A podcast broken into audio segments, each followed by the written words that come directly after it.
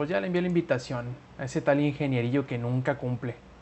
Sí, dígame. Ah, ya le invité. Ah, sí, ingeniería. Madre, Ah, güey. ya volvió. No, sí cumplo, pero por cumplido, eh, precisamente es porque no, luego no cumplo en otros lados. Pero ya tu esposa está acostumbrada a que no le cumpla.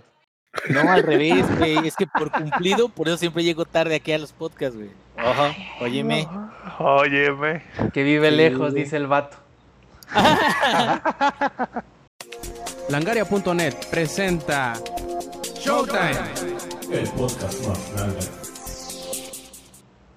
Hola y bienvenidos a la edición 192 de Showtime Podcast. Yo soy Roberto Sainz o Rob Sainz en Twitter y luego de como cuatro años y medio volvemos a su podcast no favorito.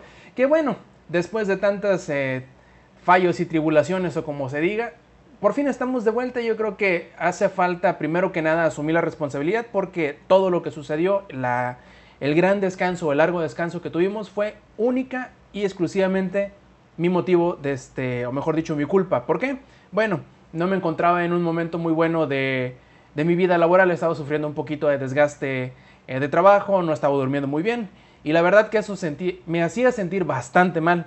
Ahorita ya pues fue un poquito más difícil o no difícil, sino digamos que los que me incitaron a volver a hacer esto son estos cabrones que están junto conmigo y que eh, volvieron nuevamente a hacer otro Showtime Podcast. ¿De quién hablo? Del Lex, del Samper y del ingenierillo. ¿Quién es? Sin falta, sin eh, ningún tipo de retraso. Cada año me preguntaban, cabrón, ¿y cuándo? ¿Y cuándo? Pues bueno, por fin se les hizo. Solamente tuvo que llegar otra pandemia. Y esperemos que no necesitemos una más para volver este, con un nuevo episodio después de este. Pero en fin, en este eh, regreso al Showtime Podcast vamos a hacer algo un poquito diferente a lo que veníamos haciendo anteriormente. Y simplemente vamos a platicar lo que hemos visto, lo que hemos jugado, lo que hemos hecho. Y de ahí vamos a empezar a agarrar un poquito de ritmo para empezar a incluir nuevas secciones. Pero bueno, aquí tenemos nuevamente a los eh, lángaros eh, principales. Y empecemos, ¿por qué no? Con el sad boy preferido de todo el internet y sobre todo de Puebla. Lex, ¿cómo andas, cabrón? Hey, ¿qué onda, gente? ¿Cómo están? Pues muy contento, la neta. Estoy muy feliz de que hayamos retomado esto. Yo creo que el Showtime Podcast es algo que nos, nos hace bien a todos. El cotorrear con la banda y aquí estar echando desmadre, decir sandeces, eh, no- nos aliviana mucho a todos. Eh, ¿Cómo ha estado? Pues altibajos, banda. Han sido cuatro años, han pasado muchas cosas, pero bueno, ¿no? Aquí estamos, listos para darle de nuevo. Y Samper, el hijo pref- predilecto del DF y de Cuba, ¿cómo estás, cabrón? Rompiéndola como siempre, papi. No, la verdad es que, que, que de tanto que te estuvimos chingando, qué bueno que ya por fin te decidiste regresar. Güey, sí, cierto, cuatro años. Les juro, que según yo no existía ni Netflix ni Spotify la última vez que, que grabamos este, este podcast. Pero bueno, ya nos pondremos al corriente. Así es, y por último, el padre predilecto de América Latina, del mundo y del universo, el ingenierillo, ¿cómo andas? Hola, hola, cara de bola, ¿cómo estamos? Bueno, pues con mucho gusto de estar aquí otra vez. Y es que, bueno, acerca de este tema de haber vuelto después de tanto tiempo, se había incluso sugerido en algún momento, como que pues ustedes graben, cabrones, pero la verdad es que Showtime Podcast no es Showtime Podcast sin Roberto Sainz. Ay, Entonces, pues vamos a darle, güey, ¿no? Sí, claro, claro que sí. Y bueno, empecemos con el- la sección principal, que es lo que hemos estado haciendo, que va a servir igual como a manera de reseña, ya sea continua o digamos una reseña estática. O sea, si hemos estado jugando o viendo algo, podemos dar nuestra opinión sobre lo que, has, lo que hemos jugado o visto. Y al momento de terminarlo, dar una opinión final. A manera que nos sirva de, em, digamos, desfogue de lo que hemos hecho últimamente. Y como no quiero empezar yo primero porque pues es de mala educación, empecemos de atrás para adelante. A ver, ingenierillo, cuéntame, ¿cómo has estado? ¿Qué has hecho? Pues mira, mis hijos ya están más grandes, yo estoy más viejo, ya estoy más jodido. Más es más eso madreado, todavía más, cabrón, más madreado. Este, me fui de Twitter un chingo de tiempo, luego ya regresé. eh, ahorita tengo mi cuenta de viejito. Ya se nota que es una cuenta de un señor ruco que nomás publica cuando terminé Dark Souls, güey. Terminé Bloodborne. O sea, increíblemente que yo guerreaba mucho con, con esos juegos. Eh, bueno, Dark Souls 3 y Bloodborne. Y recientemente platiné Sekiro, güey, que eso es algo que ni yo me la creo. ¿Cuáles Eh, juegos, sí. Inge? Todos en general. güey. ¿Cuáles esos nada más? Sí, güey, o sea, ¿Noten que han pasado cuatro años, No, güey? no, no, de que Inge acabó ya tres termina juegos cuatro juegos, años. güey. Ya Exacto. sé, ya maduré, maduré por completo, güey, la chingada. tres güey. juegos en cuatro años, hazme el favor, no, no, güey. no, no, no, no, no, digo, estoy hablando del año pasado, cabrón, también no, estoy, y, y sé que lo fue hace un ratito, pero bueno, el, el- el punto es de que eh, ha habido muchos juegos que no he terminado, por supuesto, güey, creo que se aumentaron como 300 de los que tenía en la última ocasión que dejamos el Showtime Podcast, pero este también estoy tratando como de mínimo terminar algunos, pero ahorita actualmente el que no me está dejando hacer ni puta madre es eh, Monster Hunter, qué buen juego, cabrón, la neta, y es el único juego que tengo en PlayStation 4 y que tengo en PC, güey, con expansión en los dos lados. Soy tan avaro que siempre compro en Steam en las ofertas, pero este de plano dije, no, güey, eh, este, donde haya raza. Y al principio pensé, no, pues en PlayStation 4 se va a armar más chingón y todo eso. Y, eh, pues, por ejemplo, a Rob casi, creo que no, no coincidimos en ningún momento en, PlayStation 4 para, para este Monster Hunter. Eh, había otro güey que me decía, ay, sí, siempre sí, pero al final nomás no, no me junté con él y llegué hasta, me parece, Legiana, eh, no, no, este, Belcana en, en Iceborne. Y ahorita en PC ya tiene unas tres semanas que un compa se, se subió al tren de esa mamada. Bueno, tiene como mes y medio, pero primero estábamos en, en todo lo que fue la campaña original, la del primer juego nada más. Bueno, la del juego antes de la expansión. Y este, qué buen juego es, fíjate que ya, ya le entendió mi compa y dijo, ah, sí, está muy chingón. Pero lo que me sorprende mucho es todos los detalles que hay incluso alrededor de lo que es la mecánica principal, que la mecánica principal es pues, cazar los monstruos, eh, armar tus espadas, tus este, hachas, martillos, tus armas, y también las armaduras y conseguir las gemas y ir este, cazando monstruos más poderosos y todo eso. Y luego encima de eso viene una capa como de merengue, cabrón, de puras cosas cute, güey, de música bien chingona, de los gatitos haciendo chingadera y media, de los eventos, güey, de cosas de, de quests así más de, de risa o de broma.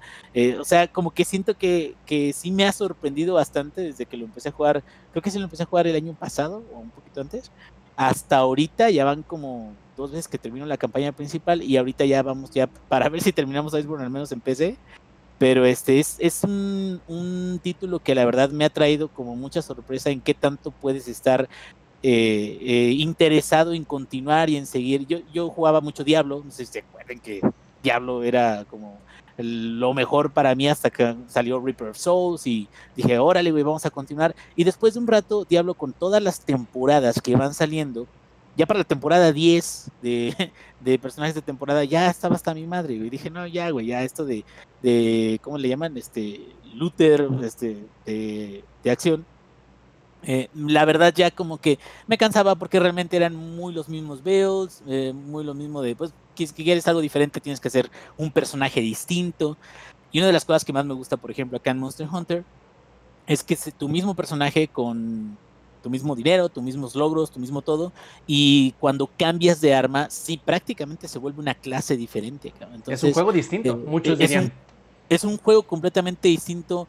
El arco y, el, y todos funcionan, que es lo que me sorprende. O sea, he cambiado, he usado la Longsword, está chingoncísima con sus movimientos acá tipo anime, cabrón, de que y te trepas al mono y bajas y estás de cuenta como si estuvieras viendo Samurai Champloo, no sé.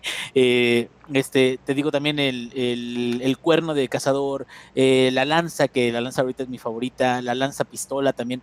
Todos esos, cada uno tiene combos muy específicos, pero todos funcionan. Y con cada uno puedes matar a todos los monstruos, nada más si necesitas tener práctica con ellos. Pero esa, esa variedad tan grande es la que me hace como dedicarle tanto tiempo. De hecho, es como mi Stardew Valley, que le dediqué como 150 horas en ese momento, güey. Es ahorita tanto así me entretiene de que me quedo, güey, y, estoy viendo videos y me quedo, ¿y cómo chingados tengo que matar a este güey? ¿O qué tengo que hacer para sacar este otro? Y, y está, la verdad está muy, muy bueno. Si tienen la oportunidad, digo, ya sé de que Rob ya lo ha jugado, eh, el ex ahorita lo está jugando. Si tienen la oportunidad de, de seguir, de, de, de continuar, de, de distribuir más, más gente para que más gente lo juegue, está muy bueno, vale mucho la pena por, por el dinero. Y yo no he tenido hasta ahorita problemas en PC, fíjate, porque lo habían calificado mal. Ya ves el, el rating de Steam Ajá. lo habían calificado como que está eh, no está bien optimizado y que hay problemas en multiplayer y todo eso. Yo no he tenido problemas para nada, güey. Ha sido una experiencia muy, muy eh, parecida a la de la primera campaña. Eh, las texturas de en HD se ven súper chingonas. Ahorita ya que tengo mi 1080 gracias a, a Deus, güey. Digo, me llevé mi cague porque lo compré así de primero, ¿cómo se? Pedir perdón que pedir permiso. Y sí, güey, o sea, pedir perdón, pero creo que sigo pidiendo perdón de haber comprado eso, pero no me arrepiento. Porque ya tengo una 1080 y se ve bien chingón. Y hasta ahorita, pues es lo principal que he jugado. Y pues ahí sí, este, a ver qué otras cosas de mi backlog puedo terminar cuando me dé chance el Monster Hunter. Creo ¿Y que qué? todos hemos, creo que todos Adelante, actualizamos ya la pesebre, ¿no? Sí, no, sí, güey. De, de hecho, yo tenía la Hasta, 1060 hasta GTX. el ex, güey. Así hasta de cabrón han sido estos cuatro años que ya hasta 980 Ti traigo, traigo enfriamiento líquido en, en el A CPU en el GPU, güey.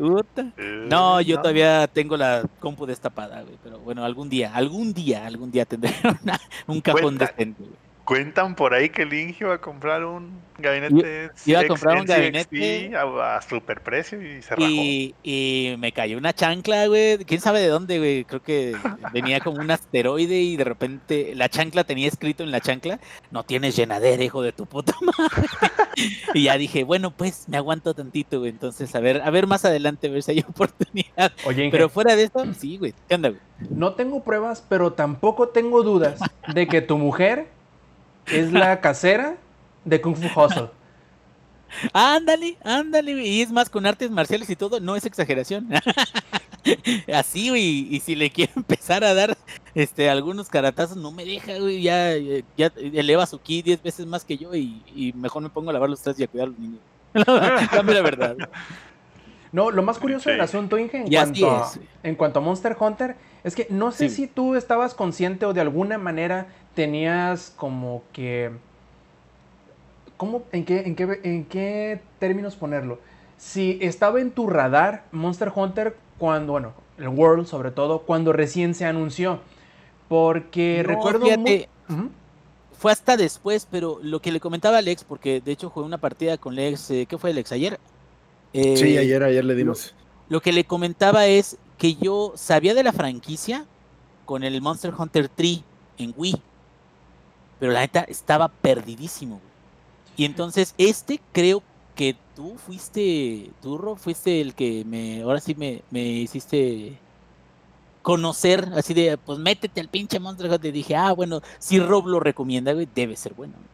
No, a lo que iba es por lo siguiente, porque yo me acuerdo muy bien que cuando recién lo anunciaron, que si mal no recuerdo fue en un E3, pusieron un tráiler no necesariamente muy largo o muy mm, des- autodescriptivo, creo que sería el término correcto, Eh, y tuvieron que explicar con palabras por fuera, en entrevistas, en este otro tipo de artículos, qué es lo que iba a traer o cómo lo iba a presentar. Y mucha gente inicialmente hasta quisieron eh, boicotear el juego en decir que no, que lo iban a hacer muy sencillo, que, este, que iba a hacer tres pasos para atrás en vez de ir para adelante, que iban a, a apelar a los casuales, que porque ibas a poder eh, revisitar el, el- el cofre para agarrar tus, tus eh, recursos, etcétera, etcétera, etcétera. Recuerdo que fue muy, muy polémico porque la gente pensaba, o los jugadores de, que ya tenían la costumbre de jugar Monster Hunter y que hasta cierto punto como que sentían, eh, lo hacían propio, como que ellos se, se sentían los defensores de la serie, creían que les iban a cambiar y a em, novatizar el juego de alguna forma, como hacerlo muy sencillo como para quitarle la personalidad que tenía. Y la verdad, no creo. Lo que a mí me parece, y a lo mejor tanto tú, eh, ingenierillo, como el ex sabrán darme la razón o no, es que creo que el- uno de los grandísimos aciertos de World es que eh, logró hacer la, la curva de aprendizaje, logró hacer una rampa mucho más gradual y mucho más sencilla Ah, de claro. aprender. Y aún así, fíjate, aún, y no, y estoy completamente de acuerdo. Yo en su momento le dediqué al Monster Hunter 3 que te gusta unas 5 horas y había muchísimas. Digo, claro, en ese entonces te estoy hablando del Wii, que 2011 o algo cuando lo empecé a jugar, porque aparte era pirateado. Perdón, eh, Nintendo va a mandar abogados a mi casa.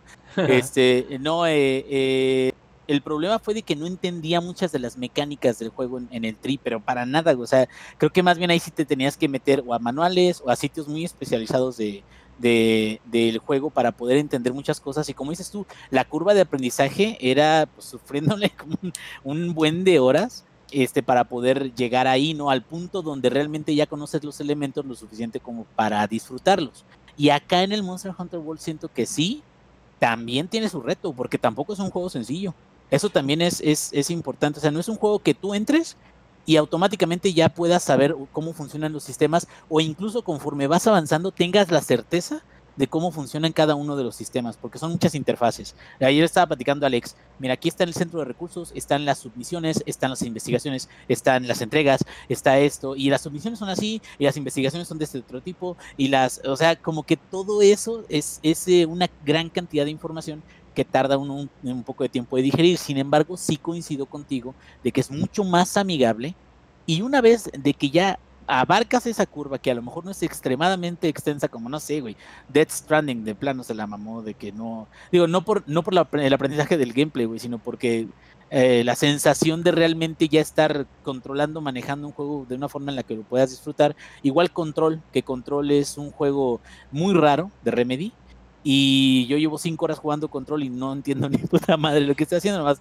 disparo y, peleo. Pero acá, cuando entiendes realmente todas las herramientas que tienes a tu disposición, los beneficios que te da la comida, si comes en ese momento, este, si te vas a una expedición y te caen en algún otro lado donde no era el campamento, te quedas chingues madre porque no comí en ese momento, cosas de ese tipo y aparte te digo, encima de todo eso, lo cute, eh, lo estético de las armas, lo este eh, los retos, por ejemplo, de las investigaciones de que le mueven la cantidad de tiempo, que le mueven la, los tipos de premios, que te dan monstruos atemperados, o sea, todo eso, le llaman curtidos acá, todo eso sí siento que es mucho más accesible que otros, otros juegos de la franquicia. No sé cómo sea Generations, que Generations pues es que uno o dos antes. Es el inmediato anterior. No sé si Generations sea más complejo de aprender en todos sus sistemas o subsistemas pero digo porque no lo he jugado, pero este en particular siento que después de la curva, como dices tú, ya se vuelve mucho más digerible y es pues, precisamente lo que me, me, tiene ahorita jugando todos los putos días. Sí, de hecho aquí pre precisa y perfectamente puede entrar a interceder Lex que ha estado jugando tanto World como uh -huh, Generations. Como Generation. Así es. Efectivamente. De hecho, yo empecé a jugar Generations porque un amigo me, en, una, en una fiesta me, me, dijo en un trueque, ¿no? Que yo le pasaba el Just Dance 2019 y él me pasaba el Monster Hunter. Pinche super deal, güey. Que el vato nada más no le agarró el pedo al Generations. Y otro de mis amigos, que también estaba en esa fiesta, me dijo, güey, agarra el Generations y yo te enseño a jugar. Pero el vato es un súper clavado del Monster Hunter. Este el güey ha jugado todos desde el primerito que salió y se la sabe bien, cabrón. Lo que sí tiene el Monster Hunter en general, tanto el World como el Generations, es que si, si hay alguien detrás que sepa cómo hacer las cosas y te esté diciendo, ¿sabes qué? Hazle así, búscale por acá, a ver, vamos a ayudarte a farmear para tus armas, para tus armaduras. Es un juego muchísimo más digerible y muchísimo más divertido. Pero sí, el, el World tiene muchas ventajas eh, una de ellas es que puedes crear tus objetos dentro de la, dentro del, de la misma partida, ¿no? Ya que estás, ya que estás en la cacería. Y hay, hay muchas cosas muy padres, además de, de, la variedad de monstruos, ¿no? Porque hay monstruos que en el Generations no salen para el World. Hay, por ejemplo, el Gormagala, que es mi monstruo favorito, no está para el World, desafortunadamente. Pero sí, después de haber calado en el Switch el Generations, juego World en la PC y es un poquillo más intuitivo. Lo siento más sencillo, pero había muchas cosas que se me habían ido. Como lo de las submisiones y todo eso que me estuvo ayudando el Inge ayer. Pero en general, eh, ya sea que tengan PC, bueno, que está multiconsola el World para PC, Xbox o PlayStation 4, si prefieren jugar el Generations, ya, ya es mucho cuestión de, de la banda, ¿no? Que lo juega, qué tan intenso sea, porque mucha gente que, que, solo juega Generation se queja mucho de que es para casuales el World. Yo no lo creo, sinceramente. Tiene su complejidad y tiene su magia. Y ambos juegos se sienten como juegos diferentes dentro del mismo universo. Y eso está muy chingón. Oye, Alex, eh, lo que más me causa curiosidad es saber, al momento de volver, o sea, de tú haberle metido, no sé, una o dos horas así de corridito al World y que te devuelves al Generations Ultimate, ¿no sientes como que vas en tercera y de repente te vuelves a primera? Sí, por las cuestiones de la velocidad de los objetos, el cómo... Por ejemplo, una gran ventaja que tiene el World es como ese sistema de traqueo de los monstruos. Tú vas caminando por el mapa y encuentras huellas, encuentras algo, ¿no? Que haya dejado, por ejemplo, el Barrot que va dejando lodo y cosas así. Lo, Acá, güey. Mm. cacas, güey. De hecho, recoges cacas, güey, para hacer bombas de cacas. güey. Boñiga, güey. Sí. son, son cacas, Monster güey. Hunter, Caca Simulator. Exacto. Caca Simulator, güey. Entonces vas traqueando el monstruo y ya en el world ya te aparece dentro de tu mapa, lo ves en todo momento, no por dónde se está moviendo. Y en el Generations, cuando tú vas a una cacería, primero tienes que encontrar al monstruo, lo marcas con una bala de pintura y entonces ya lo puedes empezar a traquear, ¿no? Ya te sale hacia qué zonas se mueven. Pero pues con la banda con la que yo jugué Generations, así, les digo, se la saben de todas. Y es, vamos a cazar al Gormagala. Ah, pues ¿sabes qué? Sale en la zona entre la 4 y la 6. Entonces vamos a en chinga a esas zonas a buscarlo. Pum, pum, pum. Con, Ah. Cuando juegas con, con gente que se la sabe, güey, todo es muy rápido. Mira, justamente acabas de tocar un tema que es bien interesante y sobre todo que marca eh, mucho del brinco entre un juego y el otro. Las zonas. ¿Cómo has sentido o cómo sentiste tú así de golpe el, la fluidez del cambio de zonas eh, que tiene World a diferencia del Generations? Lo que pasa con el Generations es que, y no es por, es, es que es el Switch, ¿no? O sea, notemos que el hardware que tiene el Switch no tiene la suficiente potencia para hacer eso, pero las transiciones entre zonas dentro del Switch es pantalla de carga, entras a la zona 2, pantalla de carga, entras a la zona 3, y así, ¿no? En el. World no está este cambio, esta pantalla de carga, todo es mucho más fluido y es relativamente más rápido. Además de todo el detalle que tiene, claramente, ¿no? Na- Nada tiene que ver con uno está en un celular con pantalla grande y el otro lo juegas. Oye, güey, el Switch no es un celular, güey. Es una tableta pequeña, güey. en esa madre, güey, que es como el tamaño de un Galaxy Note. Y pues en la compu tienes disco estado sólido, por ejemplo. Y además es una- un Galaxy Note, güey, con dos Joy-Cons eh, pegados. Exacto, güey, pegado a cada lado, güey. Creo que, creo que de hecho Razer sí sacó algo así, güey, que era como una tabla, como Ah, al sí, teléfono, al, al, al, al Razer Phone, le, puedes, le puedes comprar unos como unos joysticks, güey, para los lados y literal será igualito al Switch. Y Alienware también hizo algo similar son. Sí, sí, hace. Eh, tiene el- todavía no sale, todavía no sale, se llama No, Alienware Vision. Es un concepto Andan. que va a salir el siguiente año. Este, hablando de, de, No lo de escucharon los de mí. mapas, antes de. Ay, les pasé el dato. Este, hablando de, de los mapas, digo igual y, y ya este, para ir, ir cerrando lo de Monster Hunter, eh, ¿sabes que me gusta mucho el- de los mapas? Como dice eh, Lex, eh, sí recuerdo que, por ejemplo, en el Monster Hunter 3, no sé si había alguno diferente o este es el, el que de plano cambió ese, ese esquema. eh, era de zona 1, eh, te metes por un ladito y carga la zona 6, o si te metes por otro, carga la zona, no sé, eh, 4 o cualquier cosa. Entonces eran muchas pantallas de carga y ahorita ya dentro de un solo gran mapa está todo como que eh, conectado. Pero lo que más me ha gustado es de que le meten, tienen mucha verticalidad los mapas y tienen muchos recovecos. Entonces, se te, a pesar de que la zona en sí no es hiper grandísima, se te hace muy, muy grande eh, el mapa del bosque, el mapa de yermo, todo eso, porque tiene cuevas este, donde te puedes meter y salir de otro lado que es en un lago o en un río o puedes este, ir a un árbol que está en la parte de hasta mero arriba, donde está el nido de los ratalos y de los ratian, o puedes ir hasta mero abajo, donde está el Jagras, o sea, siento que esa verticalidad y esa, ese manejo de los mapas, puta, te le da un chingo de rejugabilidad, pero gacho. Sí, es difícil aprenderte los mapas, pero bueno, a final de cuentas no es necesario que te los aprendas. Y bueno, ingenierillo, a ver, ¿qué más has jugado o visto? Sí, mira, ahorita lo que he jugado y de lo que me he enamorado en este tiempo que no hemos estado en el podcast es Yakuza, güey. No Hijo mames. del mal. No, no, no mames. Y tú me habías dicho alguna vez, perdón, güey, discúlpame, no te. Yo, ah, sí, sí, Rob, sí, sí, sí, con mamás. Pero fíjate que cuando llegó Yakuza a Steam, le di una oportunidad al, al cero.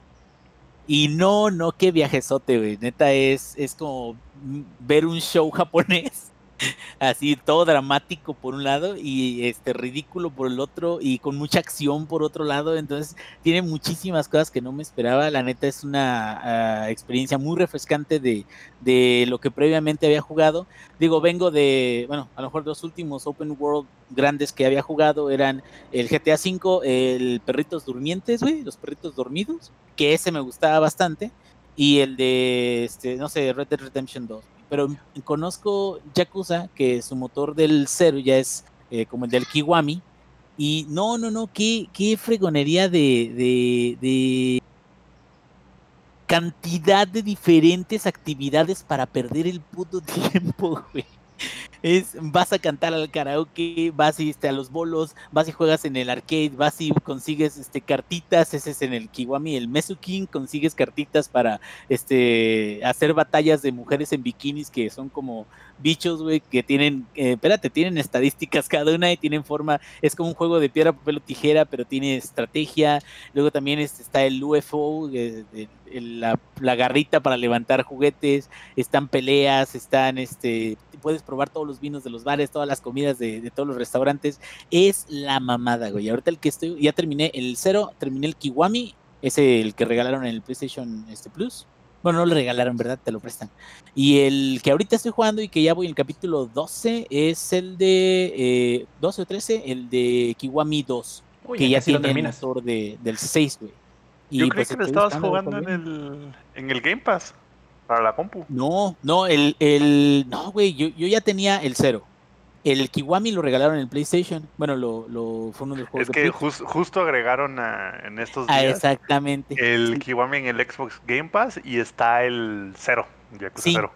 Y hace como mes y medio, eh, este, me regalaron el Kiwami 2 y está muy chingón, la verdad. Y se agradece mucho que las tienditas ya no necesitas cargar, tener una pantalla de carga para las tienditas, este, los restaurantes y todo eso. Y ahorita más bien, ya si termino ese, no sé si ir por la colección, porque a veces que sale una colección remasterizada del 3, 4 y 5 para PlayStation. No sé si ir por esa o por esperarme, porque sé que Sega son unos malditos avaros hijos de su puta Más les interesa el dinero y estoy casi seguro de que lo van a sacar para PC, pero no sé, no sé cuándo. De hecho, ya anunciaron primero, creo que el Judgment, ¿no? Eh, sí, tanto Judgment como el 7. bueno, hay rumores de que el 7 viene también para PC entonces mi punto es, primero van a llegar esos y luego van a poner los otros. Entonces, no sé, igual y me salto directamente al 6 porque dicen que el 6 también está muy bueno. Este, ya la historia de los demás ya incluso tienen más personajes y un montón de cosas más. Este, pero sí, sí me interesa mucho la franquicia y yo creo que pues voy a, voy a seguirla de cerca. Y Like a Dragon me tengo muchas, muchas ganas de jugarlo, güey. O sea, siento que está. Me, me gustan mucho las invocaciones y la pelea por turnos también siento que está muy, muy, muy chingona. Sí, va, a ser un trancazo, yo creo. Espero que le vaya muy bien. Y también lo estoy esperando con mucha ansias. También acuérdate que hay uno más, que es el Judgment. Sí, ese que, es como un spin-off, ¿no? De un personaje que no tiene nada que ver, bueno, pero que es, que es ahí como del mismo universo. Exacto. Sí, así que si por si te hacía falta Yakuza, ahí hay para tirar para arriba. Ahí hay para echar bol. Un rato, cabrón. Sí, cabrón. Pero bastante. Y pues bueno, es todo, dije. Eso es todo. Sí, ya me volé la barda. ¿Y el backlog qué tal está, mi Inge?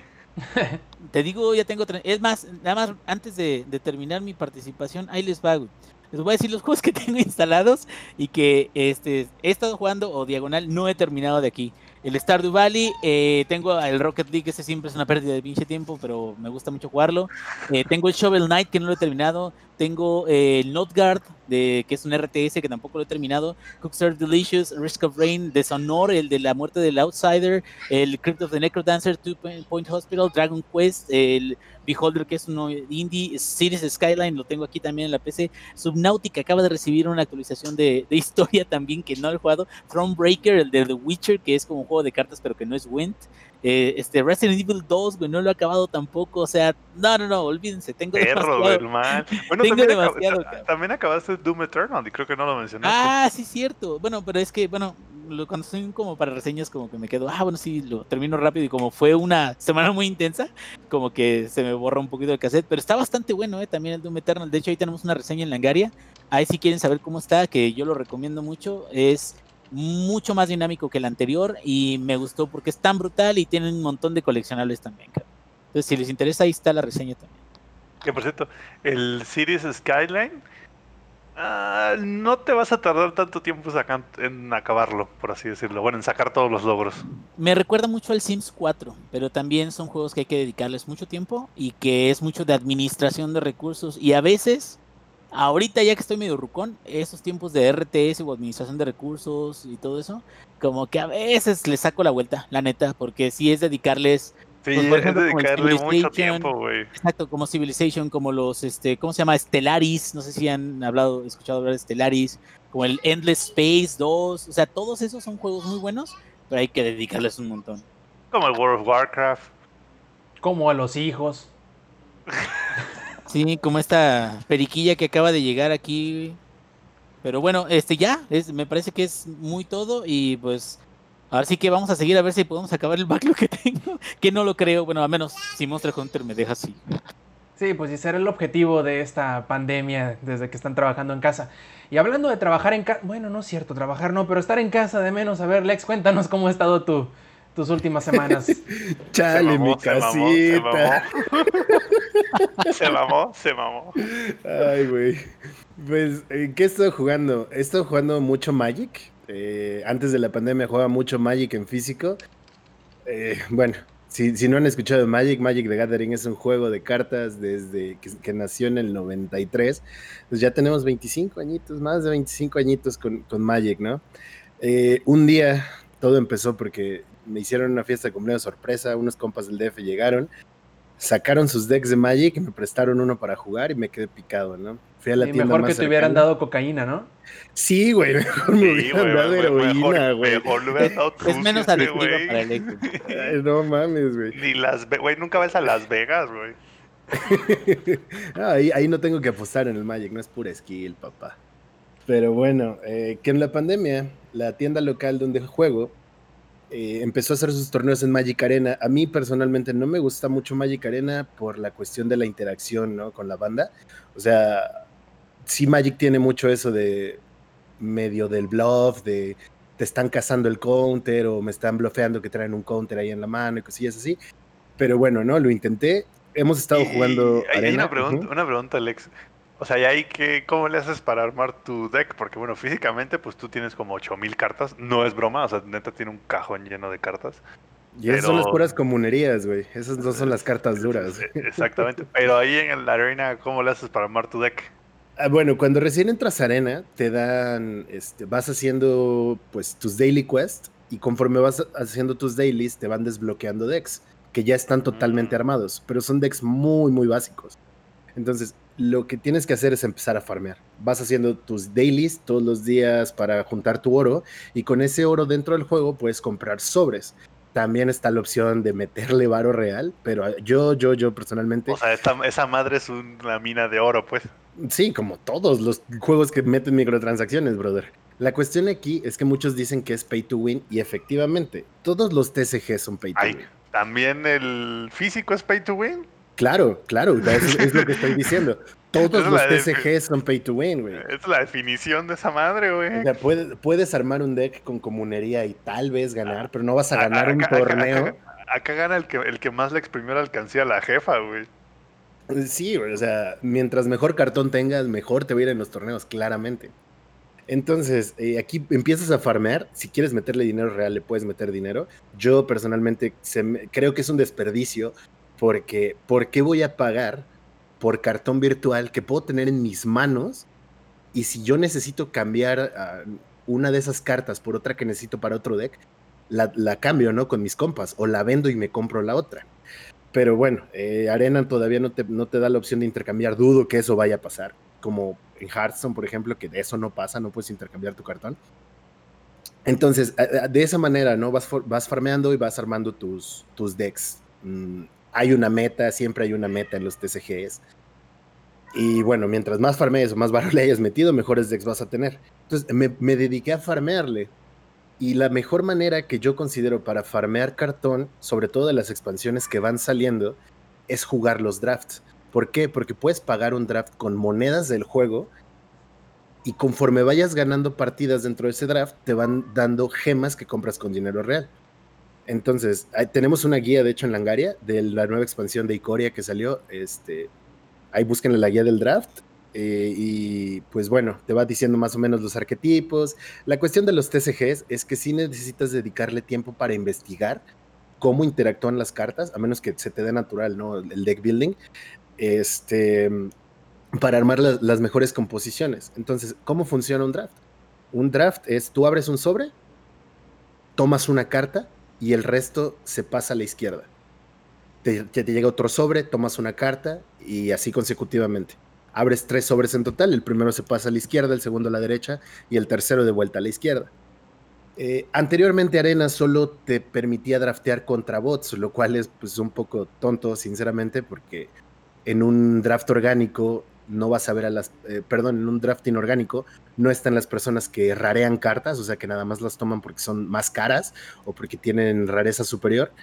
Eh, los bots se dedican a, a armar el mejor deck que puedan, ¿no? Entonces, O sea, la los idea- bots te rompen tu hocico, pues. Es que solo drafteas con los bots, porque al final cuando juegas, tú armas tu deck con eso que drafteaste y juegas contra otras personas que también draftearon.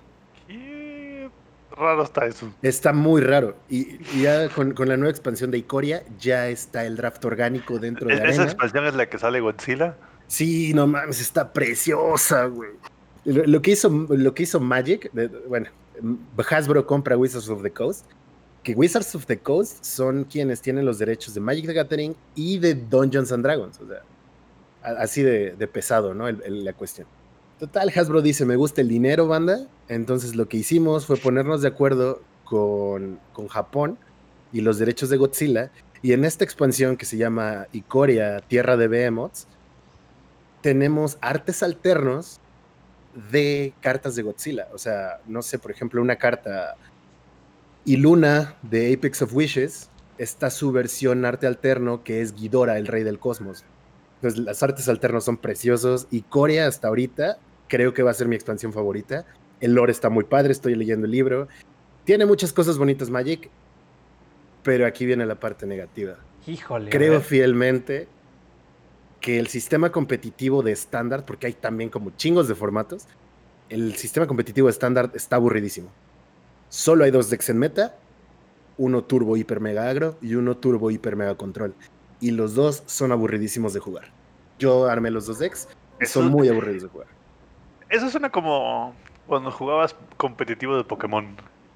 Justamente, justamente. nada o sea, más había como una o dos Team Comps y ya se acabó. Es todo. Eh, Y, y sí, o sea, así funciona, ¿no? Y todos los juegos de cartas son un piedra, papel o tijera.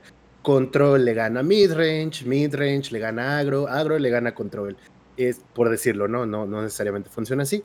En este meta actual se juega mucho control y está aburrido, sinceramente. Hay otro deck que se trata de botar cartas al cementerio lo más rápido posible y hay un, un hechizo que te hace daños a tu vida igual a la cantidad de cartas con la habilidad de ciclar en tu cementerio.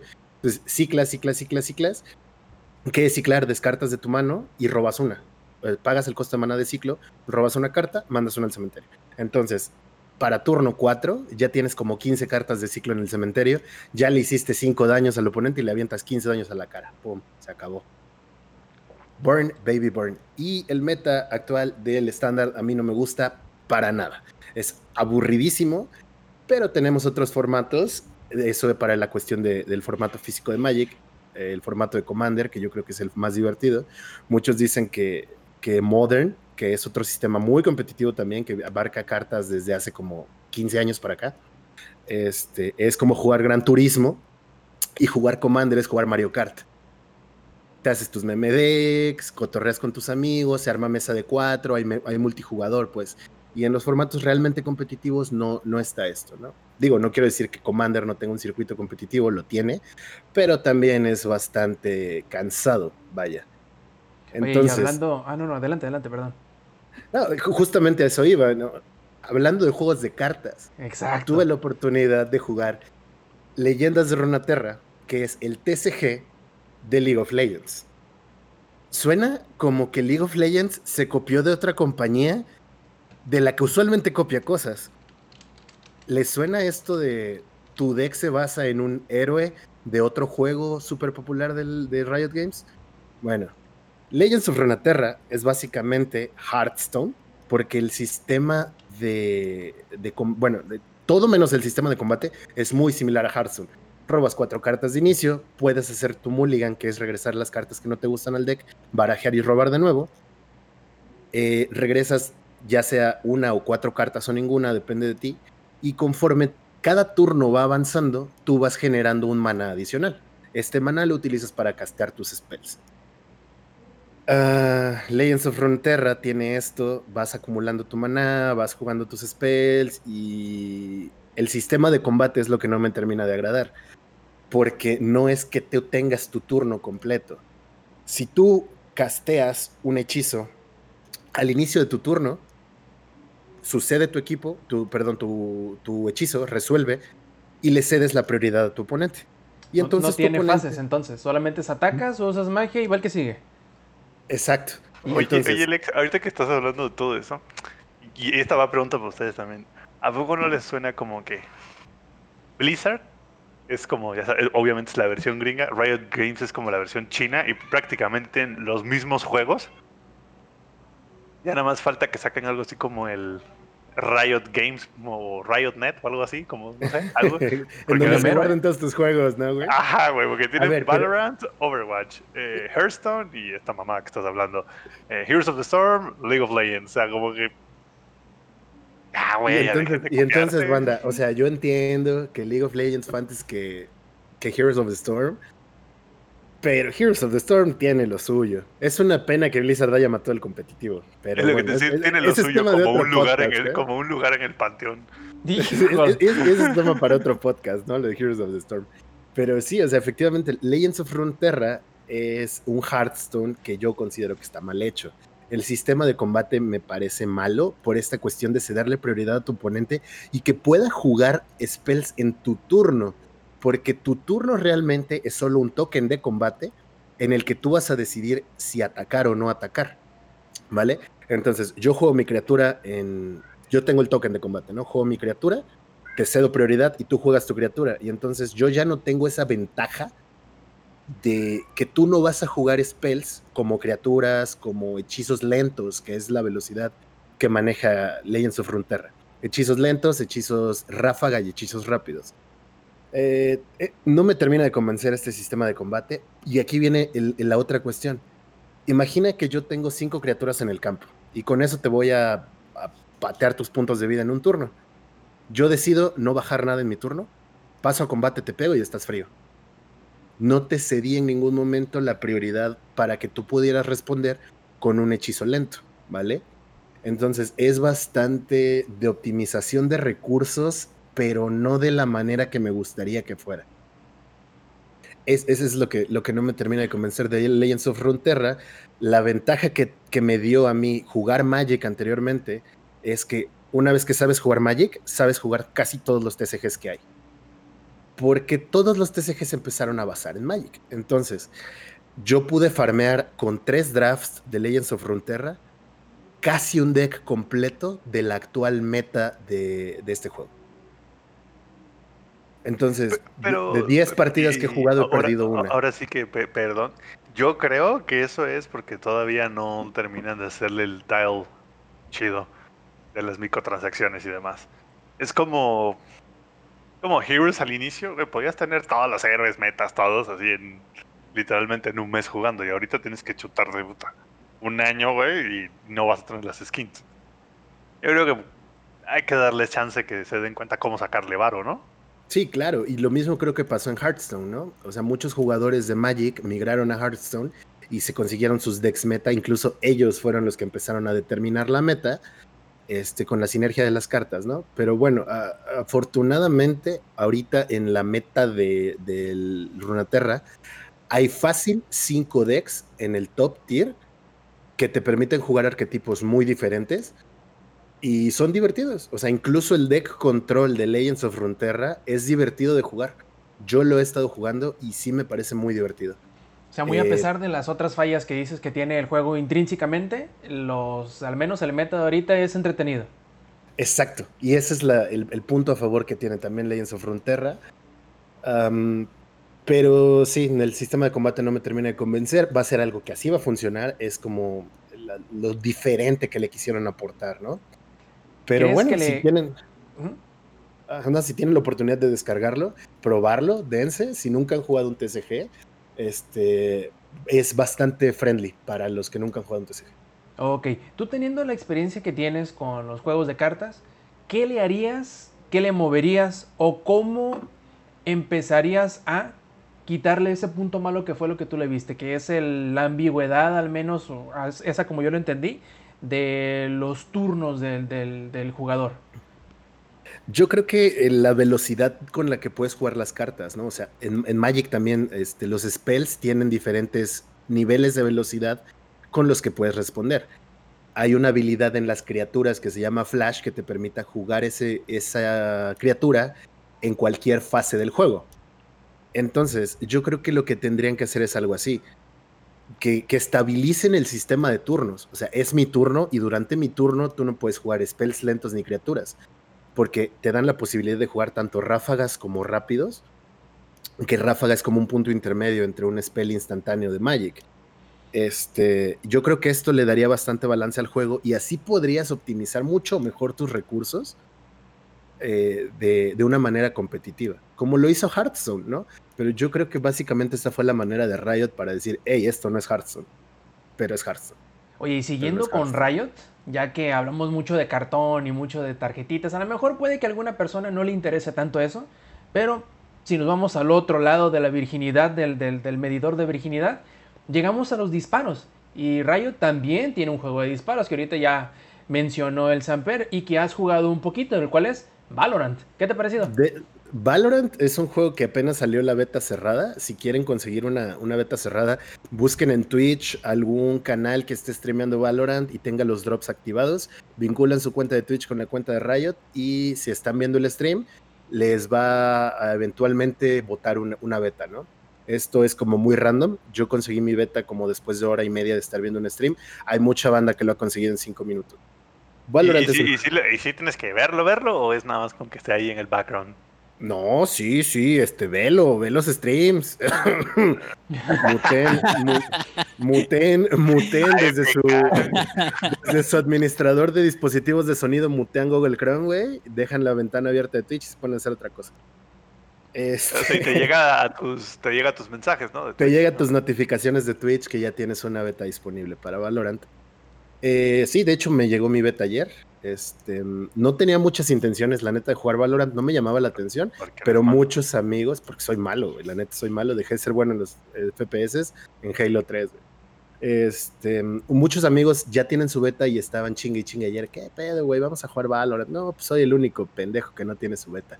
Entonces, eh, calé una partida ayer. Las partidas se sienten repetitivas porque son atacar y defender. Overwatch. Tienes No, más que. bien, más bien es, es como No, CSGO. Ey, es como CSGO, ¿no? Digo, decían de que te parecía un montón. Digo, no sé si jugaste este Counter Strike eh, alguna vez, Lex. No, nunca lo he jugado. Counter-Strike. Este, Counter Strike prácticamente, eh, ¿cómo se llama? Antiterroristas contra terroristas. güey. Y es Ey, y todos se los acabó, mapas güey. es lo mismo. Digo, Overwatch nos trajo muchas, eh, muchos mapas distintos con di- diferentes objetivos por cada mapa, dominación y todo eso. De hecho, eso le trajo mucha variedad a lo que era los FPS por, por equipo, porque antes los que dominaban pues eran Counter Strike y, y- y Team Fortress, ¿no? Pero Valorant tiene, eh, pregunta, es una pregunta seria, ¿tiene poderes por personaje? Efectivamente. Es como tipo, es como un Overwatch combinado con un CSGO el 1.3. eh, Qué el raro. Source. güey. Y, O sea, y ¿Te es acuerdas, justo a lo te- que te iba, acuerdas güey. de ese CSGO? No, no del Global Offensive, el viejito, el se llamaba como Source, algo así. Sí, Source Eh, es el, el antes de CSGO, el que sacaron mejorado después del, del clásico. O sea, es- estaba el clásico, luego estaba el Source, que era como la versión mejorada tal cual, pero pues nada más era como una mejora muy, muy leve y ya por eso fue todo el revamp con el CSGO, güey. Sí, Pues y es, así. justo lo que iba, ¿no? O sea, Valorant quiere ser CSGO, pero al mismo tiempo quiere ser Overwatch, pero al mismo tiempo quiere ser como su propio F- FPS. Eh, lo que pasa con las rondas es que las rondas se te van en putiza. O sea, ¿En serio? Sí, se van en chinga. O sea, el Yo pensé es- que se iban a sentir largas. Sin albur. Ay, qué rico. De hecho, y, y ahí te voy. Yo no, yo no tengo la, la beta porque pues, la verdad es que no, no me ha interesado siquiera el juego. Pero sí he visto el compet- pues, como que el competitivo que han hecho. Y en el competitivo las rondas no se van tan rápido. O sea, el... Y eso va a pasar al- como que en, ya sabes, en los tiers más altos de habilidad, porque seguramente van a tener ranked o algo así. Ahí no se van a ir tan rápido lo- las partidas, güey. Porque la gente no se va a aventar los putazos tan fácilmente. ¿Qué es lo que pasaba en CSGO? En CSGO era como de... Llegabas al pasillo, granada de humo, granada de flag. No le pegaste, bueno, nos vamos ahora por el otro pasillo y volvemos a repetir y así. Y güey, una ronda de CSGO te puede echar 3, 4 minutos. Y dices, eh, no es tanto, sí, pero necesitas 13 rondas para ganar, güey. Justamente es lo que le pasa a Valorant. Para que tú puedas ganar una partida en Valorant, tienes que ganar 13 rondas. Y hay al ataque y defensa. O sea, es ataque y Son un defensa, ¿no? chingo de rondas, güey. Si yo ataco, voy y coloco una bomba, y si la bomba explota, ganamos. O si wipeamos al otro equipo. Entonces, en lo poquito que he jugado, sí, la banda todavía es como de vamos a aventarnos a los putazos. Banda que empuja sola, o sea, se va sola por un pasillo y de repente lo clochan entre tres.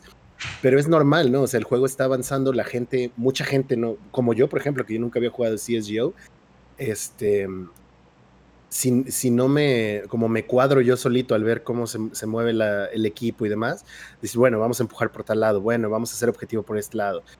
Es de ir y, y putearte, ¿no? O sea, ¿Nunca jugaste no el, el Counter-Strike el viejito? El que no, era nunca jugué para... Counter-Strike. El que, el que lo podías correr hasta con una tostadora, güey. No, no, no, fíjate que nunca, nunca pude jugar el El que estaba en todos los cibers, güey. Sí, güey, exacto. Es que yo jugaba este, medalla de honor. El- no, nada el- que ver, güey. No, y el Call of. Duty, el, el Call of Duty de los nazis, güey. Así, ese es el que yo jugaba en la secundaria en el el dos. ciber, güey. El 2, el Call of Duty 2, era el de los nazis. Que era en África, ¿no? Creo que era, o algo así. Call porque yo solo jugué el, Call of el Duty dos multiplayer, son- güey. Era de los nazis, güey. Bueno, los, pero los dos están situados en la Segunda Guerra Mundial, ¿no? No, güey, a partir del 4 ya creo que han ido a la Segunda Guerra Mundial una vez nada más. No, güey, el 1 y el 2 de Call of Duty. No, Estamos eso. hablando de los viejísimos. 1 y 2 de Por Call eso, of Duty eran de esos. Pero es que tú, tú dijiste que todos eran de nazis y es como, no, güey, ya a partir del 3 ya No, dejaron de ser de es- nazis. Esos dos, cabrón. Oh, que la chica. el 1 Pon y el 2. atención, ingenierillo. Que ya ni me acuerdo cómo se llamaba la expansión, güey. Pero la estrellita se veía roja. Total, Ah, no, este, es- esto pasa en Valorant, ¿no? Lo, lo que, lo que dice Samper, necesitas 13 rondas para ganar. Y Es puedes aventarte chinga, cada ronda en dos minutos. O sea, hay veces que tarda más en el sistema de comprar armas y esperar a que se bajen las barreras para poder irte a romper tu madre con el otro equipo que lo que dura la ronda, ¿no? O sea, esto, esto tiene también, ¿no? Como un sistema de compras. Tú puedes comprar escudos para aguantar más y puedes comprar una variedad de armas. Pero conforme vas avanzando en las rondas, tienes acceso a más dinero y a mejores armas. Ájale, qué, qué, este, qué novedoso me suena eso, ¿eh? Súper, güey. Sí. Yo creo que lo novedoso es en los poderes, ¿no? ¿Cómo, cómo funciona? ¿Son a base de enfriamiento o a base de rondas, a base de kills? ¿Cómo te Las vas comprando.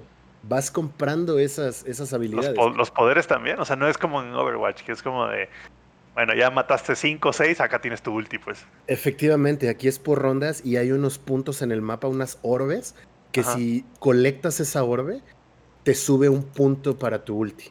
Mm, sí lo he visto eso. Entonces, solo he podido probar a un personaje, la neta no he tenido tiempo de jugar mucho, pero ahí va, ahí va. Igual es una beta cerrada, tuvo muchos problemas ah, antes de que yo lo instalara, de hecho, varios de mis amigos, lo que hacía el, el Valorant era que les apagaba los, los ventiladores de sus tarjetas de video. A su madre. Casi nada. ¿por? Horrible, güey, horrible, güey, no ¿Qué sé. güey? Eso, sí- No eso sé, está no sé. muy grave, güey. De hecho, hoy estuve a- ayudando a unos amigos porque así el, el Valorant les petó sus tarjetas, sus ventiladores de que ya no encendían. Entonces ahí estuvimos que para los que saben un poquito más, estamos hablando de un software que controla un hardware que no tiene nada que ver uno con el otro. Entonces está perro, güey. No, está horrible, o sea, y, y- y me decían, ¿no? Ayer que estaba bajando el Valorant, yo, yo empecé a jugar como a las tres y media de la mañana, todos se habían ido a dormir. Me Uy, dicen, pues, ay- jugaste contra puro chino, güey.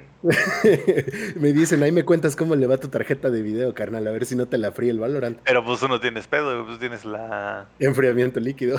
Exacto, sí, se te la pellizca. Sí, güey. Pero parece ser que a partir de el día de ayer ya está arreglado el fix. Perdón, ya está arreglado el issue, ya hay un fix. Y ya, ya no te peta tu tarjeta de video. Güey, eso está Entonces- rarísimo, güey. Al Yo creo que final tiene del que día, ver, Zampi, creo que tiene que ver con que el sistema anti-cheat que utilizan es un kernel de bajísimo nivel. Que tienes Su- que. O sea, es de esos de que es así como a casi casi a nivel binario, güey. Ándale, tú si puedes quitarlo o pausarlo, ¿no? Mientras no juegues, porque muchos decían, no, que es invasión de privacidad, etcétera, etcétera. Eh, y que no querían quererlo, tenían, no querían tenerlo corriendo todo el tiempo. Que nada más cuando estén jugando Valorant. Ok, dijo Riot, está bien, vas a poder pausarlo y vas a poder matar el proceso si quieres y no hay pedo. Pero si quieres jugar tienes que reiniciar el equipo y que entre el kernel al iniciar Windows. Y a lo mejor Ya por no ahí como es un... gracias. Como es un driver de nivel bajísimo, a lo mejor El de ahí equivalente viene ese es- problema. El equivalente es como si fueras en tu carro, güey. Prendes el reproductor de CD y se te apaga el radiador, güey. Ándale. O, se, o se- o se te apaga el, el aire acondicionado, güey. Ándale, se te apaga. ¿Qué tiene que ver? Ah, cabrón, pues bueno, ahí algo tiene que ver, supongo. güey. Si esa es la razón, ya no lo quiero jugar, güey. Porque. Y, y ahí les va. Bueno, esta, esta vez, ok, solo te apagó el, el- el ventilador de la tarjeta de video. Pero, ¿qué te dice? Que el día de mañana no hay un error en el kernel que le suba el voltaje a tu procesador y se lo chute. Sí, ese es, es mucho del problema que tiene la gente con la forma en cómo están intentando ser más serios en em, contraatacar a los tramposos y a los hackers, que es mediante la utilización de este driver, ¿no? Pero también muchos preguntan, oye, pero ¿y qué tal si por ahí algún hacker utiliza precisamente ese driver Sí, para hacer alguna Mandarnos a burrada? la mierda a todos, güey. Exacto, ese es O sea, un es gran que, es, problema. que, li- es que literal, es que a- ahí les voy. Es así como de, ok, es un driver que evita que hagas trampa en el juego, sí, pero te lo pueden voltear.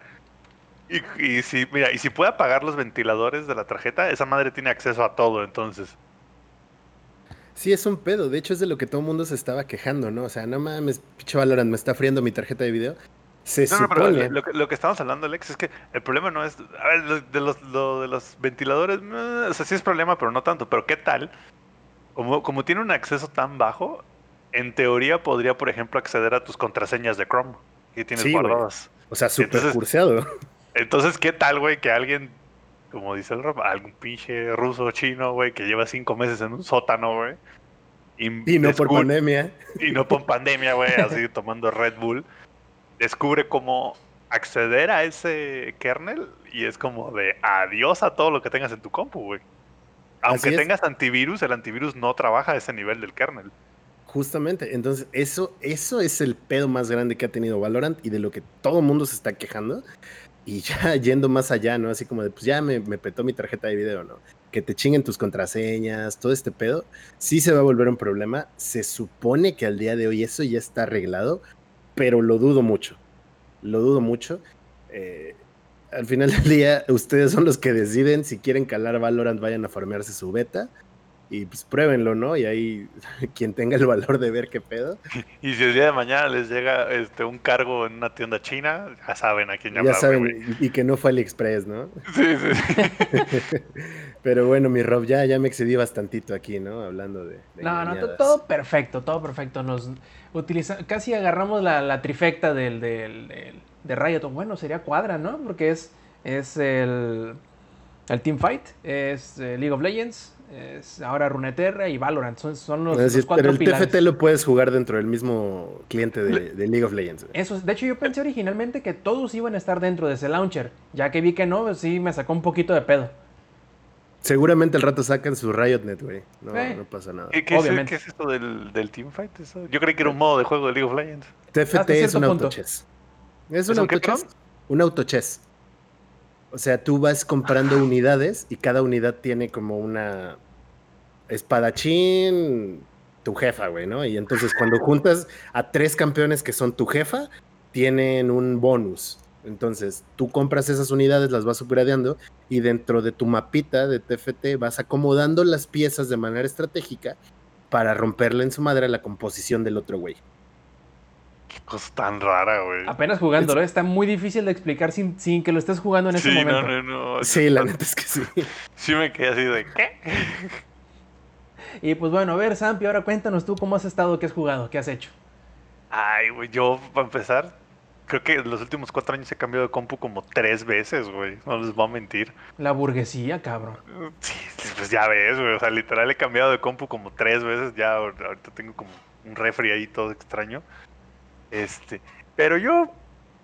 Yo soy más sencillo, güey. A mí no me gusta Monster Hunter, a mí no me gustan esos juegos japoneses raros que juega Alex, donde salen monas encueradas, güey. No, no, 700 no. horas, güey, lleva nomás. Sí, exacto, güey. Lo mío es Call of Duty. El. Jugué, fíjese que. Y, y van a decir qué pedo. Jugué el Black Ops 4 cuando salió en su momento. Malísimo, güey. Neta, malísimo, güey. Creo que ni siquiera tengo 10 horas de juego, así te la pongo. Porque aparte de decidieron por alguna razón no tener campaña, güey. Entonces es como puro. Pagas 40, 60 dólares, no me acuerdo ni cuánto costaba en su momento. Oye, Zampi, eh, y de precisamente de eso estuvo de la verga, que fuera nada más como que puro multiplayer. eh, Hasta, Sí, horrible, güey, horrible. Porque hasta aparte- Battle.net fue el distribuidor, ¿no? De esa madre. Eh, sí, es correcto. De hecho, no, no creo que no. No, creo que el primero, el primer juego que se distribuyó en Battle.net, que no era de Blizzard, creo que fue Destiny 2. Ujú. Ese fue el, el primero. Y sí, después vino, este, que de hecho Destiny 2 cr- ya ni lo tienen como por default, tienes que meterte a la tienda a buscarlo, está medio raro. No, Pero- pero acuérdate de que, de que los cuates de Destiny lo Se quisieron. pelearon, güey, sí, sí, se Sí. mandaron a la verga todos. Este, pero sí, está de hecho dentro del launcher de, de Blizzard. Malísimo, güey, porque decidieron solo multijugador. Y de hecho fue el primero que tuvo este como tipo Battle Royale. Ya sabes, para subirse al tren del mame del Fortnite. El, ese Black Ops 4 tenía, o tiene más bien esa madre. Y el modo. Y el modo zombies, güey. Que la verdad hay mucha gente que sí es muy fan, güey, del modo zombies, muy fan. A mí la neta no, no me gusta, güey. es- Se me hace medio... Pues es como. Oye, Ajá, es este, como hordas del- hordas hordas. tú que has jugado los dos, del Black Ops 4 y el Warzone ahorita, ¿qué diferencias hay en el Battle Royale, güey? No sé si jugaste Battle Royale del Black Ops 4. Sí, sí, sí lo jugué. La- el, modo Battle Royale es lo mismo, güey. Ese sí es lo mismo. El puto círculo se va cerrando y tienes que, este, ahora sí que sobrevivir, ¿no? Y el último que gane, ya, chingó. El- la- una de las diferencias que tiene es que el Warzone tiene, aparte del Battle Royale, tiene el Plunder. No sé si lo has jugado. Que Plunder es, en lugar de estar como que ahora sí que salvándote del círculo de gas que se viene cerrando, son tienes que ahora sí que juntar dinero, ya ves que hay como misiones y cofres ahí regados por todo el mundo. Tienes que ir juntando dinero ah, y el equipo que ahora sí que más lana tenga al final es el que gana, güey. Pueden matar infinidad de veces, güey, o sea, te pueden matar 100 veces y no pasa nada porque cada que te matan haces un respawn. No es como... No te mandan al gulag, pues, ni nada. Ni te tienen que comprar. Entonces el plunder es como... Es como un Battle Royale, pero eh, digamos que un poquito más este, para los noobs, güey, porque pues, si te matan no pasa nada. Mientras que el otro, güey, si te matan, pelaste, güey. Sí, es como para Porque le- aprenderte el mapa, conocer las Ajá, armas, etcétera, exacto. etcétera, ¿no? Sí, sí, sí, para correrle, güey, para que veas cómo funciona el paracaídas, güey, para que veas dónde te puedes meter. Y lo, han, lo han cambiado mucho de repente, y eso es algo que ahí no sé qué pedo con Infinity War, no sé cómo, por qué no se deciden. Pero en lugar de tener como Plunder y Battle Royale, y tú escoger si quieres ir solo uno, dos, tres o cuatro en el escuadrón, es como de una semana va a estar el Battle Royale dúos y tríos, junto con el Plunder dúos. La siguiente semana va a estar el Battle Royale de 4, el Plunder de 2 y el otro de 3. Es como, como que no sé, en lugar de, deci- de que tú decidas ahora sí que cuánta gente quiere estar en el escuadrón, sino que ellos por semana te limitan el playlist. Es algo bien raro, güey, nunca lo había visto, no sé por qué, no sé por qué lo hacen así. Pues no es como que les falte jugadores, tienen 60 millones de jugadores en, en Warzone, no es como que digas, ay, güey, es que si no, no se llenan las listas de juego, pues no, para nada. Pero pues así lo decidieron hacer. Y el Warzone, digo, el Call of Duty Modern Warfare, que como bien dijeron ustedes, tengo como pinches mil horas en esa madre. Que de, hecho lo jugué justo el día que salió, lo tenía ya y ya me, me pinche como todo un vago en esa madre. Porque yo era súper fan del 4, del Modern Warfare 4. Bueno, el Call of Duty 4 Modern Warfare, tienen que hacer algo con esos nombres, cada vez está más complicado. Que era el pues, original del 360, ¿no se acuerdan que tenía un chango verde afuera en la portada? Y que no era el de Splinter Cell. Y que no era, exacto, y que no era Sam Fisher, güey. Estaba chido ese. Ese, ese, ese, la neta, a los que tuvieron 360 y Play 3, sí, Play 3, ese fue el primer, digamos, el primer juego que realmente tenía un multijugador bien chingón, güey. Porque, a ver, el, el Gears of War, y aquí Alex no me dejará mentir, era muy bueno, güey, pero el multijugador era imposible, güey. O sea, neta era imposible. No, había lag por todos lados, te, se te petaba el juego horrible. No. Sí, sí, sí, no, no había manera, güey, porque aparte era como que el que era el host de la partida, ese güey tenía ping cero, porque era con, este, no tenían de servidores dedicados, en todo- entonces era peer-to-peer. Entonces, el güey que era el host traía ping cero, te pone unas madrizas ese güey, de una manera impresionante, güey, o sea, neta, no te dejaba ni respirar. Y así era con todos los juegos, como que todos los juegos no... Algo, el multijugador no estaba tan chido. Pero el Modern Warfare llegó y fue así como de, güey, un pinche multijugador que funciona, güey, con servidores dedicados, que encuentras partida en pinches 10 segundos y que te puedes entrar y salir de las partidas sin pedos. Porque el otro que competía con ellos en su momento era el Halo 3, güey, no sé si se acuerdan. El Halo 3 era al mismo tiempo que el Modern Warfare. Era arte, güey. Es lo que era Halo Y el 3, Halo güey. 3 es, es muy bueno, güey. Es el mejor multijugador de Halo, pero no tenía tan buen matchmaking como el de Modern Warfare, güey. Luego el Halo te echabas 3 minutos esperando una partida que duraba 5, güey. La neta. Entonces estabas, a veces estabas más tiempo buscando partida que jugando en algunos días, entonces... eh. Entonces llegó el Modern Warfare, revolucionó, a mí me encantó. Y entonces cuando salió este nuevo, el Modern Warfare, pues el que está ahorita, que hecho que se llama así nada más, Call of Duty Modern Warfare, obviamente lo compré cuando salió, porque aparte fui, pues de hecho tú, Rob, tú me dijiste que de, de ir a ese- al evento de Ajá. lanzamiento que hubo aquí en la Ciudad de México, en el cual puso una madriza a todo el mundo de una manera impresionante, güey. O sea, Se sacaban a patadas, obviamente.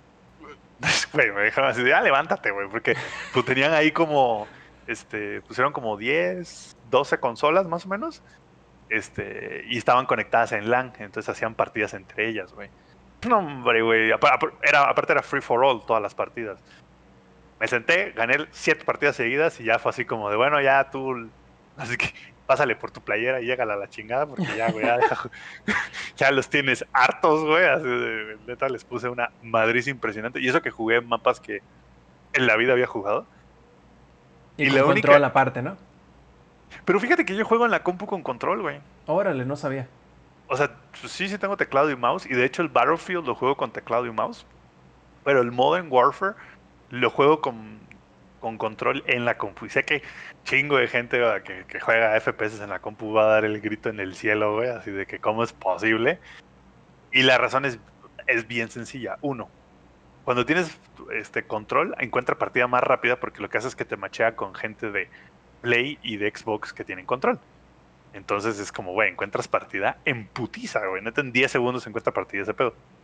Si tú pones mouse y teclado, este, solo te, te va a hacer match con gente que tiene mouse y teclado, ya sea en el Play 4, en el Xbox o en la compu, porque sí, sí hay gente en consola con mouse y teclado. O si ya no encontró, entonces te va a hacer match con la gente de, control. Entonces es como, güey, no, quiero estar esperando tanto por un lado. Por otro lado, el Call of Duty, como es tanto de brincas, agáchate, deslízate, pon este lo que quieras, güey. O sea, te granadas y deslízate, güey. En sí estar como que jugando con los controles de la compu, eh, no es tan cómodo, güey. Entonces me compré un control chingón, el Razer Wolverine, creo que se llama así, algo así. Y ahí le he estado dando bien perro, güey. Uy. No tengo tantas horas como el Inge en Monster Hunter, pero, pero sí le he dado algodón, güey. Nah, sí tienes un chingo, güey.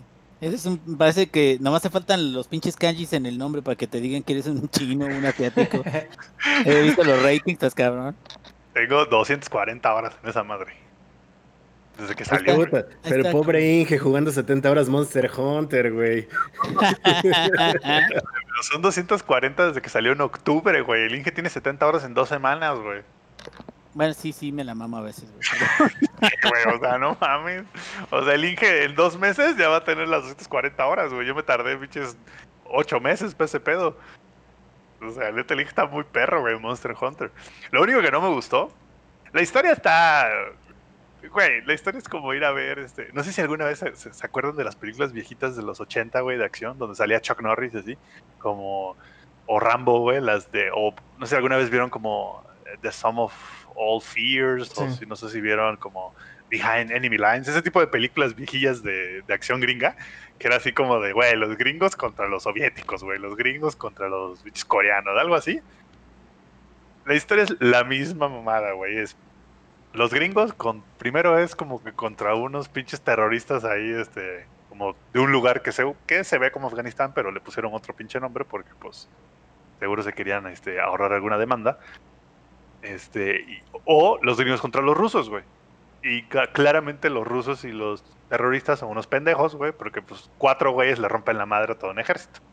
Esa Como es la historia. siempre. más- es- la historia es esa, güey. Es cuatro soldados gringos, bueno, dos británicos, dos gringos, fuerzas especiales, le parten la madre a 400 güeyes. Oye, güey. ¿por qué con la pandemia los americanos hasta parecen más pendejos, güey? Que, salen en sus juegos, Exacto, güey. Exacto, güey. Es como de los ves y dices, ¿dónde quedó la caída del halcón negro esas películas, güey? ¿Dónde quedó este eso de que los gringos iban a ser los que iban a sobrevivir la- las pinches apocalipsis zombies y velos, güey? Se están Bebiendo matando cloro, en un güey. Costco, güey, por papel de baño. Inyectándose cloro, güey. ¿Cuál bebiéndoselo, güey? Así que dudo mucho, güey, que nos vengan a salvar de la pandemia zombie. Ese, ese es un punto negativo, güey. La historia es. Es entretenida, sí. Si te gustan las películas de acción de Chuck Norris y así, y de Van Damme, te va a encantar la historia, pero pues. Hasta ahí, güey. O sea, no es un Mass Effect, no es un. ¿Cómo se llama el que estás jugando tú, Ingel? Yakuza. O sea, no, no, es, no es nada de eso, güey. Es una mamada la historia. Sa, sa, sa, Ah. Sakusa. No, de hecho, de hecho el Modern Warfare ya, ya este, eché la, la campaña. Sí, como dices tú, está muy de los gringos, todo lo podemos. Y Bueno, este- no, es- a nosotros no la cepillan, güey. sí, sí, eh, pero aquí va la pregunta, güey. ¿Qué tanto tiene, y es, y es como en general, qué tanto tiene este, Infinity Ward y Activision que sus campañas que antes eran como que el wow de los FPS ya se volvieron hasta copias de sí mismas o bien Sí, güey. de sí mismas? Sí. De hecho, tan triste está este pedo que, que acaban de lanzar el- la campaña del Modern Warfare 2 remasterizada por 500 varos la pura campaña, güey. Sí, multijugador. Para los que no son tan seguidores de los Call of Duty, esa campaña, Modern Warfare 2, es la mejor campaña de los Call of Duty. Esa sí está Sí, cabronamente claro. buena. Era de la invasión, ¿no? Exactamente, es cuando los rusos invaden Estados Unidos y le ponen una putiza a los gringos de proporciones épicas, güey. Ese es el 2. La neta es el mejor, güey, by far. Es muy chido porque ahí sí no es cuatro gringos le parten la madre a todos los rusos. De hecho, ahí juegas como que con varios personajes y. Está, muy buena. No se la- si, algún- si nunca la jugaron, no se las voy a spoilear. Si no la jugaron, pues ahí está. La pueden comprar en, en el Play, en el Xbox o en el Baronet. Está, creo que, hasta, casi casi la puedes comprar hasta en el la repuesto de revistas, güey, porque está en todos lados esa madre. Y ese es el, eh, el punto negativo uno. El otro, y no sé tú, Inge, no sé qué tanto hayas jugado el multijugador y no sé qué tan, este, híjole, como qué tan familiarizado estés como con Call of Duty.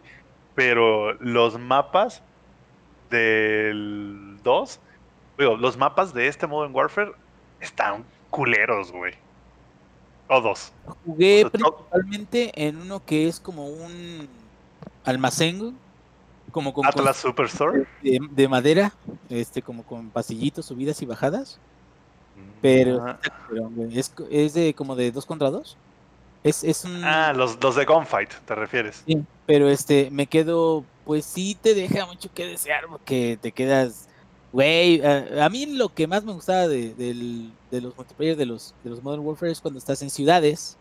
Cuando, pues ahora sí de que es como si fuera un. Sí, es un mapa que no está tan grandísimo, pero te tienes que aprender el pinche mapa para poder ver, ay, por aquí, por esta puerta. Como te he visto incluso en tus videos, ¿no? De que luego los mandas y, yo, o sea, yo ya sé que por aquí spawnean todos, o por aquí nos van a querer este, emboscar, pero yo ya me los voy a chingar de este otro lado, ¿no?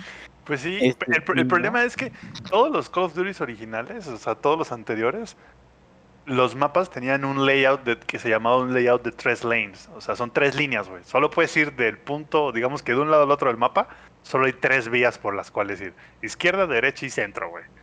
Y eso fue la norma en los juegos de Call of Duty por pff, chingo de años, güey. Chingo de años.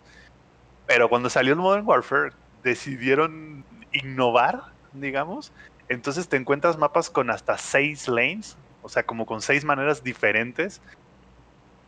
Que dices, ah, qué bueno, ah, se puede campear menos. Sí, pero lo que pasa es que como solo son partidas de 6 contra 6 o 10 contra 10, hay partes del mapa que nunca vas, güey. O sea, ya quisiera yo que algún día sacaran un, heatmap de, de por dónde camina la gente y vas a ver que el 90% de los mapas de este juego, güey, la gente camina solo en el centro y los bordes está vacío, güey. Con decirte que hay un mapa en específico que me revienta la madre, que se llama Anilla Palace. Y es el pinche mapa más culero de la existencia. Es un mapa enorme, güey. Es un palacio como medieval o algo así. Gigante. Y güey, hay como tres secciones afuera que un compa que lleva conmigo jugando desde que salió el juego, apenas ayer me dijo, güey, no sabía que esta sección existía. Qué triste. O sea, me dijo, güey, jamás, así, llevo seis meses jugando esta madre y en seis meses no sabía que podía caminar por este lado del mapa. Imagínense lo triste que está ese pedo. Y así son todos los mapas nuevos. ¿Cómo decidieron arreglarlo? Pues vamos a lanzar mapas del Duty original. No. Entonces, lo que están haciendo para arreglarlo es que están lanzando los mapas de multijugador de los Duties viejitos. Del original han lanzado ya tres mapas, creo. Y del Modern Warfare 2 ya lanzaron uno. Entonces dijeron, güey, ¿cómo lo arreglamos? Vamos a lanzar mapas viejitos. Pero Y gratis, eso, ¿no? sí, y eso está re bueno. Ese es un punto que tienen a favor. No tiene Season Pass, tiene algo que se llama Battle Pass. El, el primero lo tienes que comprar, te sale como en 200 varos mexicanos. Este, y básicamente es, empieza la temporada y tú, A machacarle. digamos que tienes a machacarle, güey. El Battle Pass tiene 100 niveles y por cada nivel que necesitas experiencia, que llegues te desbloquean cosas. Lo chingón es que dentro de ese Battle Pass hay niveles que te dan los, los Call of Duty Points. Entonces, si juegas lo suficiente el Battle Pass, re- digamos que reúnes los suficientes puntos para que el siguiente temporada te salga gratis. Entonces, yo pagué por el primer Battle Pass y desde entonces ya voy en la temporada 3 y no pagué ni por la 2 ni por la 3 y ahorita tengo los suficientes puntos para comprar las siguientes dos temporadas sin haberle puesto un bar al juego. Y eso que nomás llevas 80 horas, ¿no? O sea, sí, sí, sí, nada más de 80 horas. Pero lo que voy es que sí hay recompensa, pues, por jugar ese, ese tiempo. ¿Y sabes qué Muchos es juegos que- es como de, gracias por jugar 80 horas, aquí te va un pack nuevo de operadores Rainbow Six que me cuestan 500 baros. Sí, no, te, te quería preguntar. eh, siendo que jugaste poco o mucho ambos Battle Royale, tanto el Blackout, que es el del Black Ops 4, como este, que es Warzone, ¿qué tuvo en tu apreciación de mejora o de ventaja o por qué sí te gustó este y no el anterior? Tan sencillo como las armas y el gameplay, güey. O sea, neta, el, el- el Black Ops se, se aventaron una pinche jalada, güey, así de que como que es un Halo con Call of Duty, güey. Brincas, brincas, tienes double jump, tienes slide, corres por la pared, güey. O sea, neta, es una cosa así bien Halo meets Matrix meets Call of Duty. Como que quisieron hacer algo bien raro, güey. Aparte los güeyes son de goma, aguantan como pinches un... Ha hecho videos, güey, donde se ve que literal hay dos güeyes peleándose y uno saca una puta bazooka, güey, y le da y no lo mata, güey. O sea, la bazooka no tiene el suficiente daño para matar al otro, güey. Tiene que aparte sacar su ametrallador y dispararle. Entonces, este pedo de que los enemigos sean esponjas de balas, con que puedan dar double jumps, brincar, caminar por la pared y así, güey, es cansado jugarlo, ¿sabes? O sea, es cansado... Es como jugar The Division, güey. Y aquí el Inge lo jugó. The Division es muy chido, güey. Pero llega un punto, sobre todo en las dificultades más altas, que, güey, no es difícil porque salgan muchos enemigos o enemigos muy inteligentes. Es difícil porque el enemigo te aguanta 4000 balas, güey. Y estás ahí dándole, güey, pinches 20 minutos a un enemigo para que caiga. Entonces, algo similar pasó con el Black Ops, güey. Es como de, güey, todo el gameplay está mal. Las armas están culerísimas, pinches armas láser, con quién sabe qué chingados. Muy raro, güey. Y aparte, no está balanceado el juego. Es como de, hay dos armas que esas son las armas que tienes que usar. Las demás son pura mamada, güey. Pero esas dos armas son las chingonas. Y en este, al inicio la M4 era como que el arma, güey. O sea, neta era como... No necesitabas otra cosa que el M4, pero ya han ido balanceando, porque aparte el soporte del juego está muy cabrón, güey. Todos los martes sacan parche.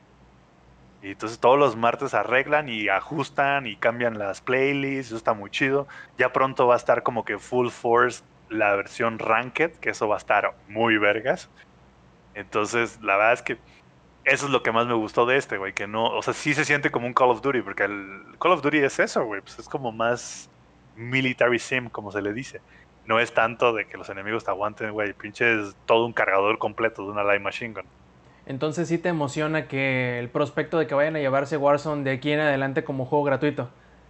Sí, güey, está chido, güey. Y, y está bien, güey, porque mientras más gente lo juegue, más gente se va a querer comprar el juego base. Porque aparte, algo que estaba platicando con Lex es que si solo tienes Warzone, avanzar tus armas, o sea, generar tus attachments y así, está cabrón, güey, porque no matas tanta gente por las partidas. Pero con el juego base, pues, güey, pues, ahí está perro. De hecho, ya tengo, por ejemplo, oro, tengo en chingo de armas, ya tengo oro.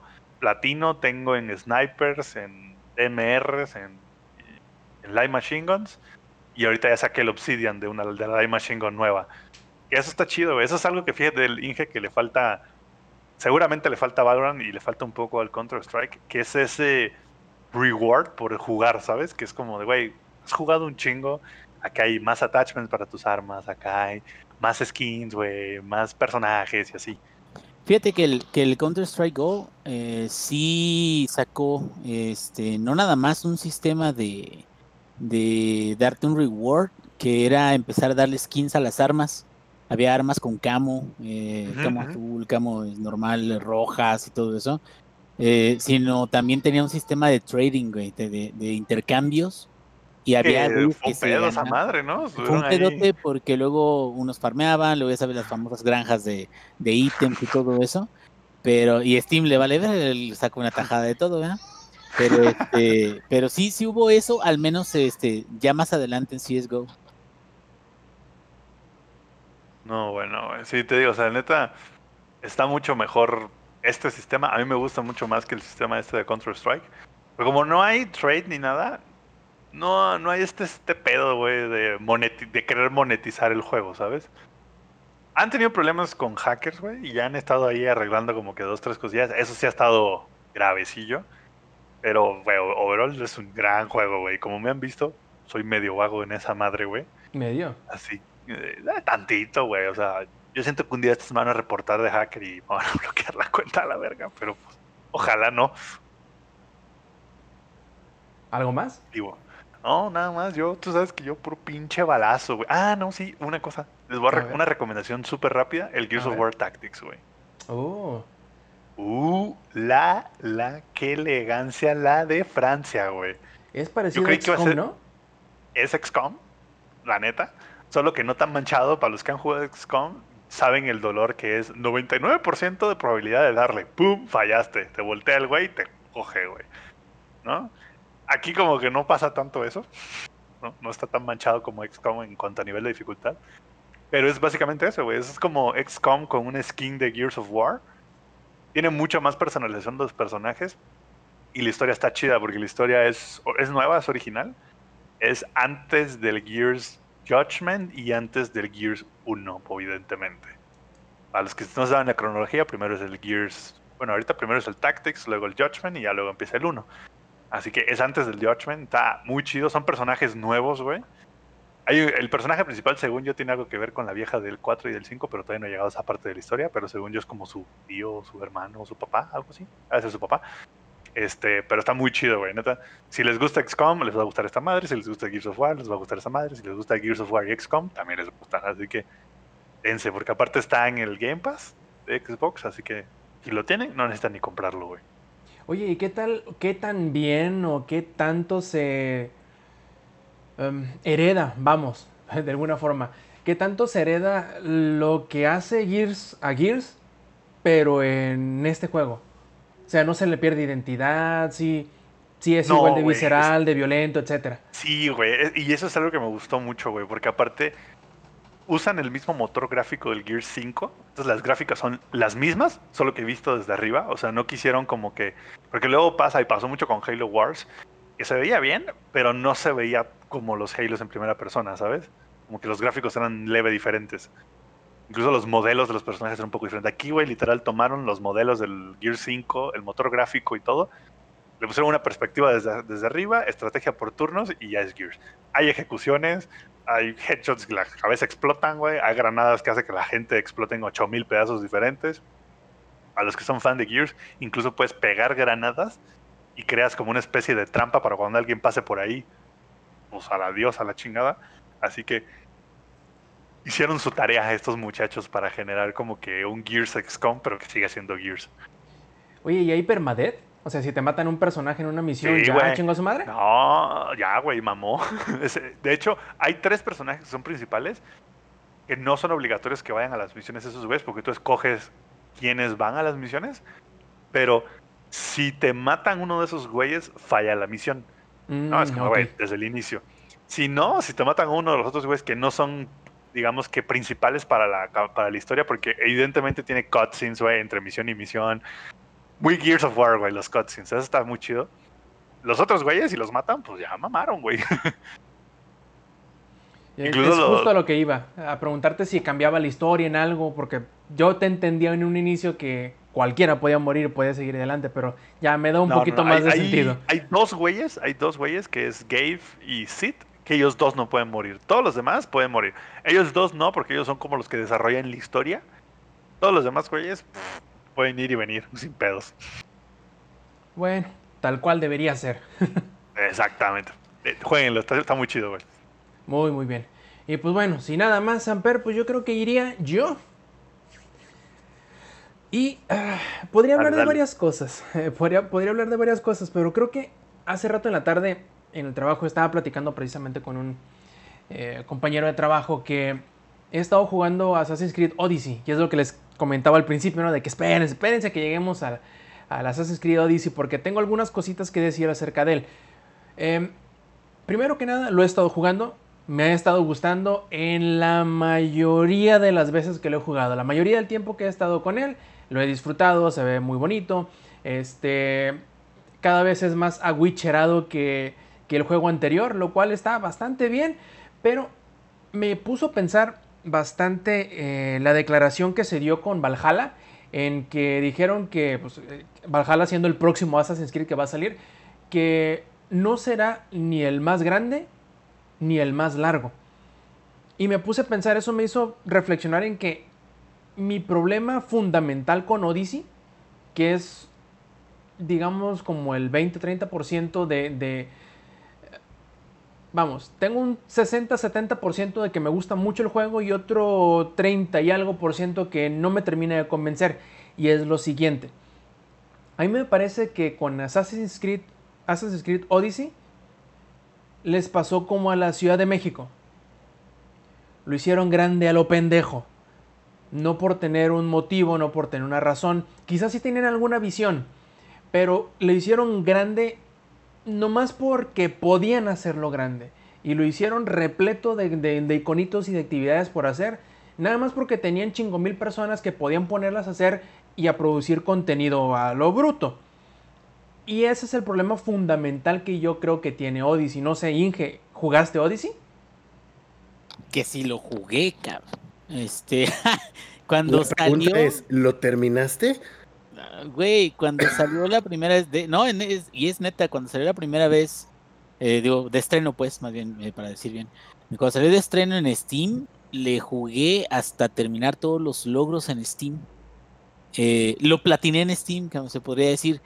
Sí, coincido contigo, Robert, está demasiado grande. Muchas de las zonas están hechas como a representación, digamos, de las islas o de las principales islas de, de, de Grecia, de todo ese, este, toda esa, eh, ¿qué es? Este, Mesopotamia y la chingada. Bueno, todo, todo, todo ese, ese eh, terreno histórico y muchas eh, tratan de acercarse a, a, a lo que solía ser o basado en, en, en historia. Y en ese punto te quedas, bueno, eso está bien, o sea, que quieran ser hasta cierto, eh, como, como fieles a, a esa parte. Te voy a decir por qué parte sí está chido. El, a mí me gusta mucho lo que son los tours eh, de, como los mini documentales interactivos que hay dentro de cada uno. El de Egipto me gustó muchísimo, del Origins. Eh, te explora lo que son las cuevas, lo que son la forma de hacer este eh, cerveza, bebida en este tiempo, eh, los templos, todo eso. Igual en el Odyssey hay muchas cuestiones históricas en el tour que, que están muy, muy padres. Sin embargo, en términos de juego, sí pierde su objetivo porque son muchas actividades muy repetitivas, muy pocas historias singulares. Esa es la verdad. Son muchas historias que son genéricas, son muchas cuestiones que, que llegan incluso a decir, ah, no mames, me falta otra puta isla. Y solamente son contadas las zonas donde hay quests que realmente te interesan, como el, de los, el del Minotauro, no sé si lo llegaste a ver. No, no, llevo muy Eh, poco, ¿eh? Eh, bueno, hay, hay uno que es del Minotauro, hay, hay otro que es este, no sé, o sea, relacionados con, con Olimpia, por ejemplo. Ahí está el templo de Zeus, donde está la estatua de Zeus grandísima, está muy chido. Hay otra zona donde está la, la estatua de Atlas, que está en contra de una montaña sosteniendo el mundo y todo. O sea, muchas cosas se ven muy perronas, pero creo que es más como un mérito estético, un mérito de, escenografía. Sin embargo, la escenografía, por muy bonita que esté, si el gameplay que tiene no equilibra toda el área que tienes que explorar, sí, eh, sí es, es un juego muy extenso y sí es un juego que vas a terminar y no vas a ver todas las zonas. Es, es, es segurísimo. Y la otra es algo que sí me gustó mucho de este, a diferencia de los filaques de, del Origins, es el sistema de mercenarios. Siento que es mucho más dinámico que el, que el sistema de los filakis en, en, en Origins. ¿Y sabes Porque que los ese- mercenarios... Ujú, ¿qué Dale, dale, dale, dale. No, yo decía que los mercenarios, como te tiran loot especializado, o son de unos niveles más arriba que tú, pero a lo mejor los puedes es- eh, hacer el sneak attack y, y este y ya bajarles un buen tramo o matarlos de una vez. Siento como que sí te, te causa un cambio de dinámica de juego si estás en un puesto o algo, que de repente llegue uno o dos mercenarios o hasta tres mercenarios a chingarte. Yo a lo que voy, yo tengo un gran problema con el sistema de mercenario. Ujú. Y es que pueden identificar tu ki como a 3 kilómetros de distancia y eso me hipercaga. Ah, sí. Sí, sí, sí, sí. Eh, eh, te empiezan a buscar porque alguien puso un, un precio a tu cabeza y en menos de un minuto llega un cabrón. Y, de repente ya se asoma y llega, fíjate, eso es bien importante. Cuando te dice, está llegando un pinche mercenario, tú te quedas, ah, la verga, va a venir. Y si te quedas en ese lugar, ahí llega. Exactamente, que es, es una mamada, eso sí lo reconozco 100%. Estás en un cuarto, ¿no? Acabas de matar a un güey que te vio matar a ese güey, ya te escondiste, ya nadie te está viendo en esa fortaleza, porque hay muchas fortalezas. Si en ese momento, como pusieron un precio a tu cabeza, llega un mercenario, el mercenario va exactamente a ese cuarto, güey. Aun Exacto. cuando hayas desaparecido para, para los NPCs este, o para los enemigos en ese lugar, si el mercenario llega a la zona y tú estás en una locación, va exactamente a esa locación, güey. Eso sí es una mamada. Para que te tienes, en cuanto llega, te tienes que mover. Tienes que buscar la forma de. Pero muchas veces me movía yo de zona y veía que iba exactamente al cuarto donde yo estaba y me quedaba, ah, cabrón, ¿cómo supo este güey? Sí, que estaba yo- yo en ese lugar, ¿no?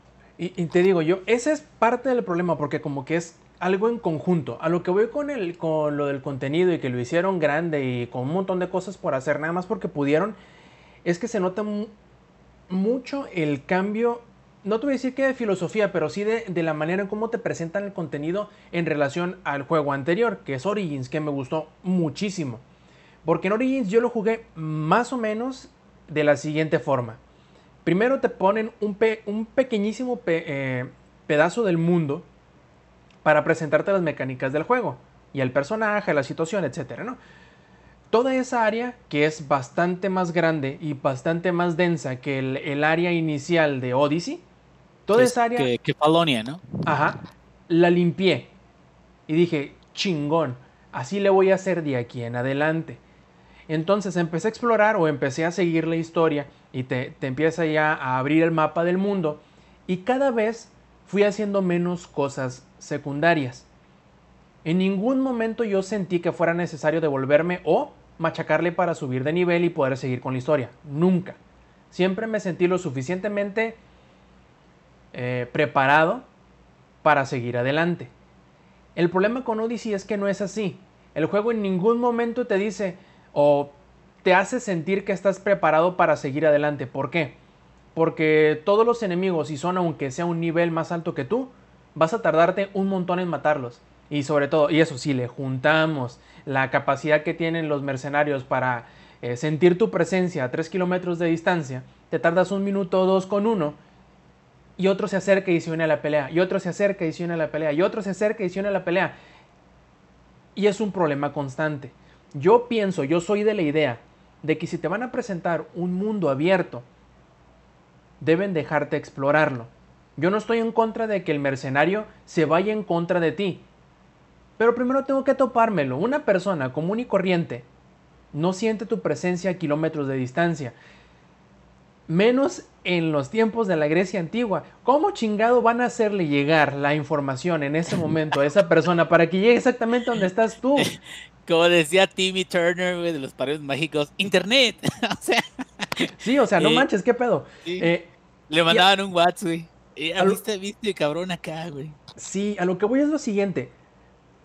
Yo creo que el problema más grande de Odyssey fue haber tenido Origins antes y que haya habido mucha gente como yo que por poner un número vio el 20% de todo el contenido que tenía Origins para ofrecer y yo me sentí satisfecho. Terminé el juego en 30 y algo horas y dije, "Ja, chingón, listo para el siguiente. Tan listo para el siguiente que dije, "Hmm, este me recuerda muchísimo a The Witcher. Y lo bajé y lo jugué. Ok, yo entré a Odyssey esperando más o menos lo mismo. El problema de Odyssey es que siendo que en Origins la mayoría de la gente, yo estoy asumiendo, no lo sé, la mayoría de la gente se pasó por el arco del triunfo, el 70% del contenido de- del juego, para Odyssey dijeron, no, ahora se chingan, nos esforzamos tanto en hacer este mundo tan grande, tan lleno de cosas por hacer y ver, que ahora van a tener que jugar o ver más del 40 o el 50%, porque si no, van a ser niveles más arriba que tú y jamás vas a poder pasar de ahí. Sí, ese sistema de leveleo de Odyssey eh, te frena más que, que ayudarte. Y luego lo peor es que las zonas anteriores no pierden su nivel, sino que levelean contigo. Entonces, no es de que las cosas se vayan poniendo más fáciles, sino simplemente siempre hay un tope superior.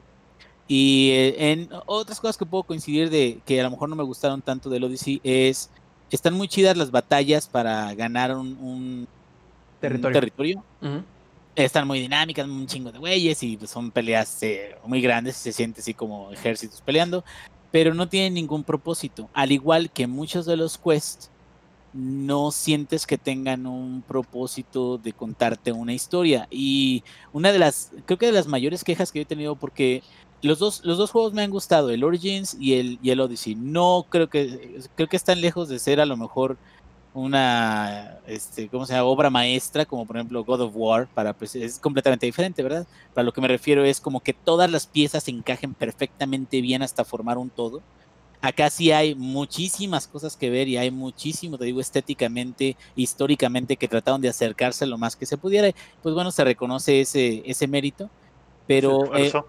ese esfuerzo, pues, porque no es, y es neta, por ejemplo, los, los tours están muy chidos y este nadie más te hace ese tipo de cosas, de, de interactivos que se acerquen tanto, pues, a, a lo que originalmente eh, este, pudo haber sido. Pero fuera de eso, eh, una de las cosas que, que menos me gustó es Odyssey es un juego completamente distinto a Assassins, en el término de que sí, a lo mejor tiene similitudes, pero no tiene absolutamente nada que ver con más se lo metieron a- a este a huevo lo de la, las, la primera civilización pues o los, los eh, ancestros lo de la manzana del Edén todas esas mamás se lo metieron a huevo muy a huevo. Y la, la justificación sobre todo esa sí me enojó güey digo ya pasó un chingo de tiempo que salió entonces lo voy a decir vale verga. Eh, este haz de cuenta de que eh, termina el juego y el DLC digo a menos de que Rob me diga no no lo digas por favor No, X, que no- hasta no creo de que lo va a terminar, güey, así como me lo está platicando. Eh, no lo sé, Este- creo que sí, pero no prometo nada. Yo, Deja de de hecho, de hecho, yo tengo el, el Odyssey porque lo regalaron a los que participaron en el eh, Google Stream. No sé si se acuerdan de eso, que fue Sí. como el beta del Sí. Stadia. Sí, sí, sí. Yo, yo lo jugué ahí y de- por eso lo tengo. Y güey, jugué como las primeras cuatro horas y dije, qué hueva, güey. Así. Me dio un chingo de hueva, güey, que hay tantas cosas y te avientan tantas cosas al No, mapa al mismo tiempo que no tienes ni idea ni para dónde ver, güey. Y, y te digo, o sea, es, es como mucho, mucho, como dice, como dice Rob, este, mucho a lo pendejo, para todos lados, porque todos lados tienen algo que hacer. Este, los premios no están tan, tan buenos, pero lo que te digo que más me reencabro, ¿no? Fue que eh, terminas el- la campaña Y pone tú que terminas el final bueno, ¿no? Todos están felices, nadie grave se muere, ya, listo. Eh, y el DLC se trata de cómo tú en menos de 5 minutos, 10 minutos, te enamoras de alguien que era un don nadie en, a través de la campaña, lo viste creo que una vez eh, o dos. Te enamoras de esa persona, tienes un hijo y te, ay sí, ya, todo todo es felicidad y de repente llegan unos pinches asesinos culto ancestral también, quién sabe por qué, güey, para usar el sistema de eh, culto ancestral, ve y mata a este cabrón atalado.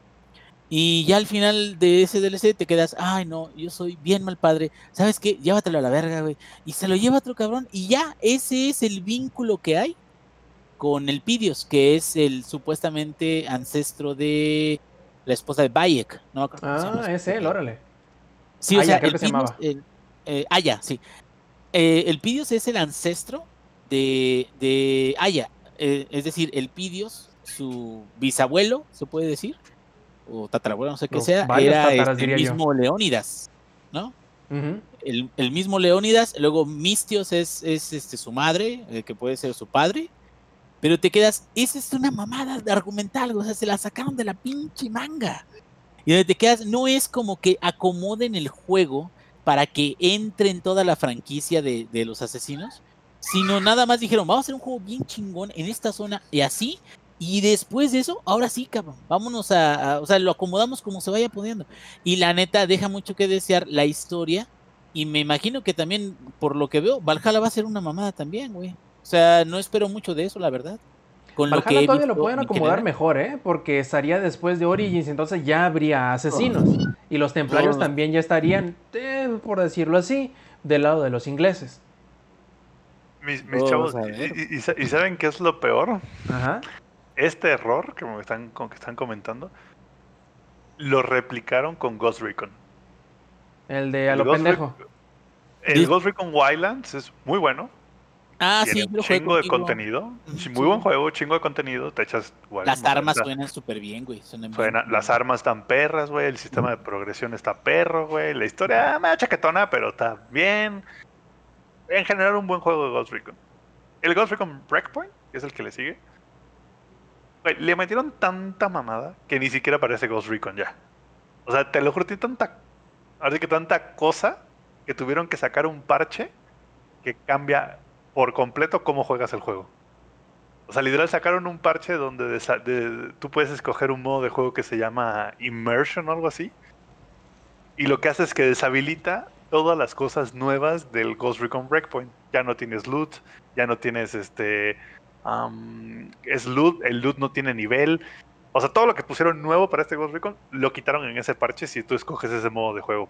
Así de jodido fue la metida de pata. Ahora sí, Rob, que podríamos decir que no siempre más es mejor, ¿no? Sí, es claro. correcto. Indudablemente.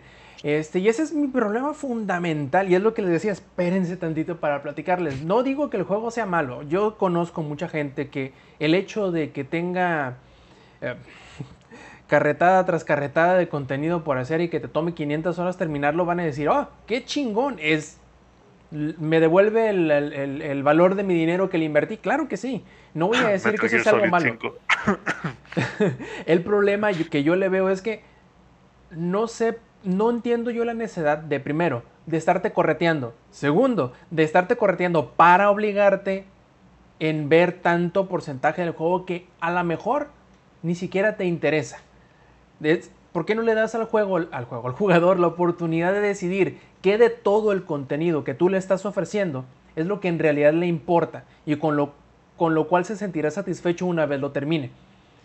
Muchos, porque yo sé que muchos van a decir, oye, pero hay muchos juegos que son así, sobre todo en mundo abierto, por ejemplo el Zelda nuevo, el Breath of the Wild, por ejemplo el Witcher, también son juegos que tienen, exagerando, ¿no? Siendo hipérbole, tienen cientos de misiones por hacer, pero la diferencia es pero- que... Aparte son muy diferentes porque la estructura eh, se distingue mucho por, por que cada misión, aunque sea similar en- en resolución, digamos, tiene un argumento distinto que te va guiando a través de esa misión que la hace sentir diferente. Acá en general es la misma mecánica para muchas cuestiones y simplemente la replican en muchas zonas y da la sensación como de que, ah, güey, qué grandote, pero en realidad es el mismo material repetido. eh, te digo, es lo mismo que Ghost Recon. Llegas a una nueva a una nueva área, busca el Intel, agar, haz la misión del convoy, haz la misión de saboteo, haz la misión de no sé qué, ve a la misión principal. O sea, es como. Parece muy grande el juego, pero son como 15 misiones que tienes que hacer 10 veces cada una. Así es. Y ese es principalmente mi problema con el juego. Puede que luego me haga clic y no tenga tanto problema con estos pequeños o grandes detalles del juego. Pero pues de momento, a qué será? Como 15 horas de juego es más o menos en donde me encuentro. No sé si, si vaya a mejorar o empeorar, pero lo que sí sé es que podemos ir terminando ya este eh, reunión o, o, ¿cómo lo podríamos decir? Reinicio del Showtime Podcast. Pues con los saludos. Lex, tú que has estado muy tranquilito, ¿qué saludos traes? Saludos para toda la banda de Player Checkpoint, donde voy a jugar Magic. Ahorita no porque es pandemia, estoy at home. Saludos a mi morrita, que, que me aguanta ahorita ya todo mi rant en Magic y demás. Y saludos a toda la banda de Langaria, güey. Los extrañaba un chingo. Tu Bueno. casita, güey. Chale mi casita. A Y ver, chalu- Santi. saludos, saludos para toda la banda de Man Spot. Ah, perfecto, muy bien. Zapi, Yo le doy saludos a la gente de The Guild, que ahorita que lo pienso bien, no creo que haya muchos que hablen español. Polaco, ruso, eslovenio, inglés, sí. Pero bueno, saludos a ellos. Ah, ya sé que sé que sí, sí hablan español. Y este, gustazo estar de vuelta, muchachos, ya era hora.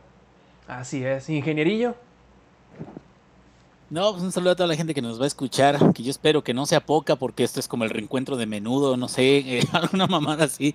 Este, y saludo también a este, ahorita ando en A la mimosa, güey, me faltó la mimosa. Este, la mimosa, ¿cuál, cuál mimosa, cabrón? El canal de videorolas. Ah, sí es cierto. No, este, pues a toda la gente que nos está escuchando, y ahora sí de que a ver cuándo volvemos a hacer el otro, pero pues, al menos en este estuvo muy a gusto y platicamos muy bien. Sí, y me encanta, ¿no? Que dije yo, vamos a hacer uno tranqui, que no pase de una hora. Ajá, sí, claro. Ouch. Es que, Ah, está nos, bien. nos- nos- nos dejaste, Rob, nos dejaste de ser libres, ese fue Así- error. Así debe de ser, carnal. Eh, yo sí traigo una listilla ahí de saludos y de preguntas que nos hicieron hace rato cuando les publiqué que si querían hacer alguna pregunta, mandar saludos, pues que era el momento, primero que nada. A mi hermano Rion Jun, que se encuentra en Japón, que nos dice y nos amenaza que si no le mandamos saludos, pues que se mata. No, carnal, tranqui. Habrá mucha oportunidad de matarse uno después en el futuro. Se va a hacer el harakiri. No, esperemos que no. También al Search, al Search GP, que nos dice que nos escucha desde 2010. La madre, ni mi novia me escucha tanto. Ya verás que, que, que bajaba él el, el, el suite completo de los podcasts de la Engaria para irse al trabajo. Eso quiere decir que en aquel entonces descargaba los podcast beta, Comics Army y también Showtime Podcast. Muchas gracias por, bueno, continuar ahí y estar al pendiente. Y Eh, perdón también- por tanta pendejada, compa. Eh, esa ya se la sa- ya sabe a lo que se eh, a lo que se Lo tiene. tiene. Sí, sí, cabrón, o sea, no, no vas a estar aquí dos horas escuchando el podcast sin saber de qué va el pedo este. Eh, también a Gabo 3G que nos pregunta, ¿sabes si uno compra un juego en la, Play Store, en la de PlayStation y no te gustó? ¿Puedes pedir tu reembolso? Eh, hasta donde yo sé, y no sé si de, desde que me enteré de esto para acá haya cambiado el asunto, eh, Sony tiene como una política de tu primer reembolso ever, te lo hacen sin hacerte ninguna pregunta adicional. Ya de ahí en adelante creo que es un poquito más complicado. La sugerencia sería márcales a los de soporte o métete a la página de soporte y chatea con ellos y pues a ver qué te dicen. Yo digo que sí se puede. Un saludo también a Omega X0. Un saludo a Marty DLC que nos pregunta. No le entendí su pregunta, pero por ver ustedes me sabrán decir. Dice, ¿de qué tamaño serán los caracoles de los mosquitos? A ver si me echan una mano. Chingado. Yo creo que andaba en drogas y no nos compartió que es lo peor del caso. Chale, me- me- me- mejor que nos digas de cuál fumó. Está buena, güey. ¿Qué pasa? cabrón? Sí, que pase, güey, ¿no? Sí, sí. Porque Tal cual como dijeran en, en, este, en Westworld, it doesn't look like anything to me. Eh, y de Chinicuil, que dice él que esperaba que hubiera un reencuentro también de Comics Army, pero dice que a lo mejor y tendrá que esperarse hasta la siguiente pandemia para tener nuevos episodios. Esperemos que no. Y- pero pues eso ya no depende tanto de nosotros. Ojalá y en algún momento volviera Comics Army. Pero hasta que Skynet se despierte, güey. Yo creo Entonces, sí. Yo creo sí. También Rafa2385 nos pregunta, en esa película del Congo, ¿cómo distingues a un simio de verdad de un hombre disfrazado de simio? A ver, Inge, ¿cuál es tu teoría? Por el olor, güey. Sí, Buen es que punto. los que son los que son Mm. simios normales, güey, se ponen colonia para caballeros, güey. Y los El que un- están vestidos, no, güey. El Híjole, se ve, que no, se ve que no conoces a Alex, güey. Ese güey huele como simio, güey. No sé de qué me hablas. No soy otaku y no vuelvo a Friki Plaza. Exacto, güey. Siguiente pregunta. Lex, mira, Lex el después de ir al centro de la Friki Plaza huele a simio, güey. Por eso, güey, yo por eso cuando iba a la Friki Plaza usaba el cubrebocas. Es- no es nuevo para mí este pedo, ¿eh? El- el- ¿Usabas el EPP? ¿Cuál es el EPP? A ver. El equipo de protección personal. Protección carnal? personal, güey. Ah, no sé, carnal. Aquí en mi pueblo le dicen el, el cubrebocas, carnal. Ok. El Este, tapocicos le dicen allá. Ándale, sí, muy norteño. Eh, mi compadre Roy Fénix nos dice que se acuerda aún cuando grabamos el episodio número uno, por allá 2008, creo. Hace un chingo de tiempo eso. Y por último, A, ver, ¿a poco ya eras mayor de edad ahí, Rob? sí, cómo no, Chico, Con un- pues, ¿qué con edad un- tienes, güey? con un par de años de sobra todavía. La madre. Y por último, Kill Peak nos dice, ¿dónde dono? Bueno, depende, ¿tendrá chistes blancos del Inge? A ver, Inge, ¿tendrá chistes blancos? Eh, un resistor pasó. Cabrón, ya me cagué. Dijo blancos, no, no inhala el salados. Inge, güey. Iba a decir, un resistor pasó y le dijeron perro y le no, ya, ya, no, no, no donen, no donen, güey. No, mejor sí donen, pero para que saque chistes buenos. Ya verán que sí. Y pues bueno, eso será todo por esta edición 192 de Showtime Podcast. Muchas gracias al ingenierillo, muchas gracias a Alex, muchas gracias al Samper y sobre todo muchas gracias a todos ustedes por escucharnos y llegar hasta el final de esta edición. Yo soy Roberto Sainz o Rob Sainz en Twitter y nos vemos la próxima semana. Stay metal. Langaria.net presentó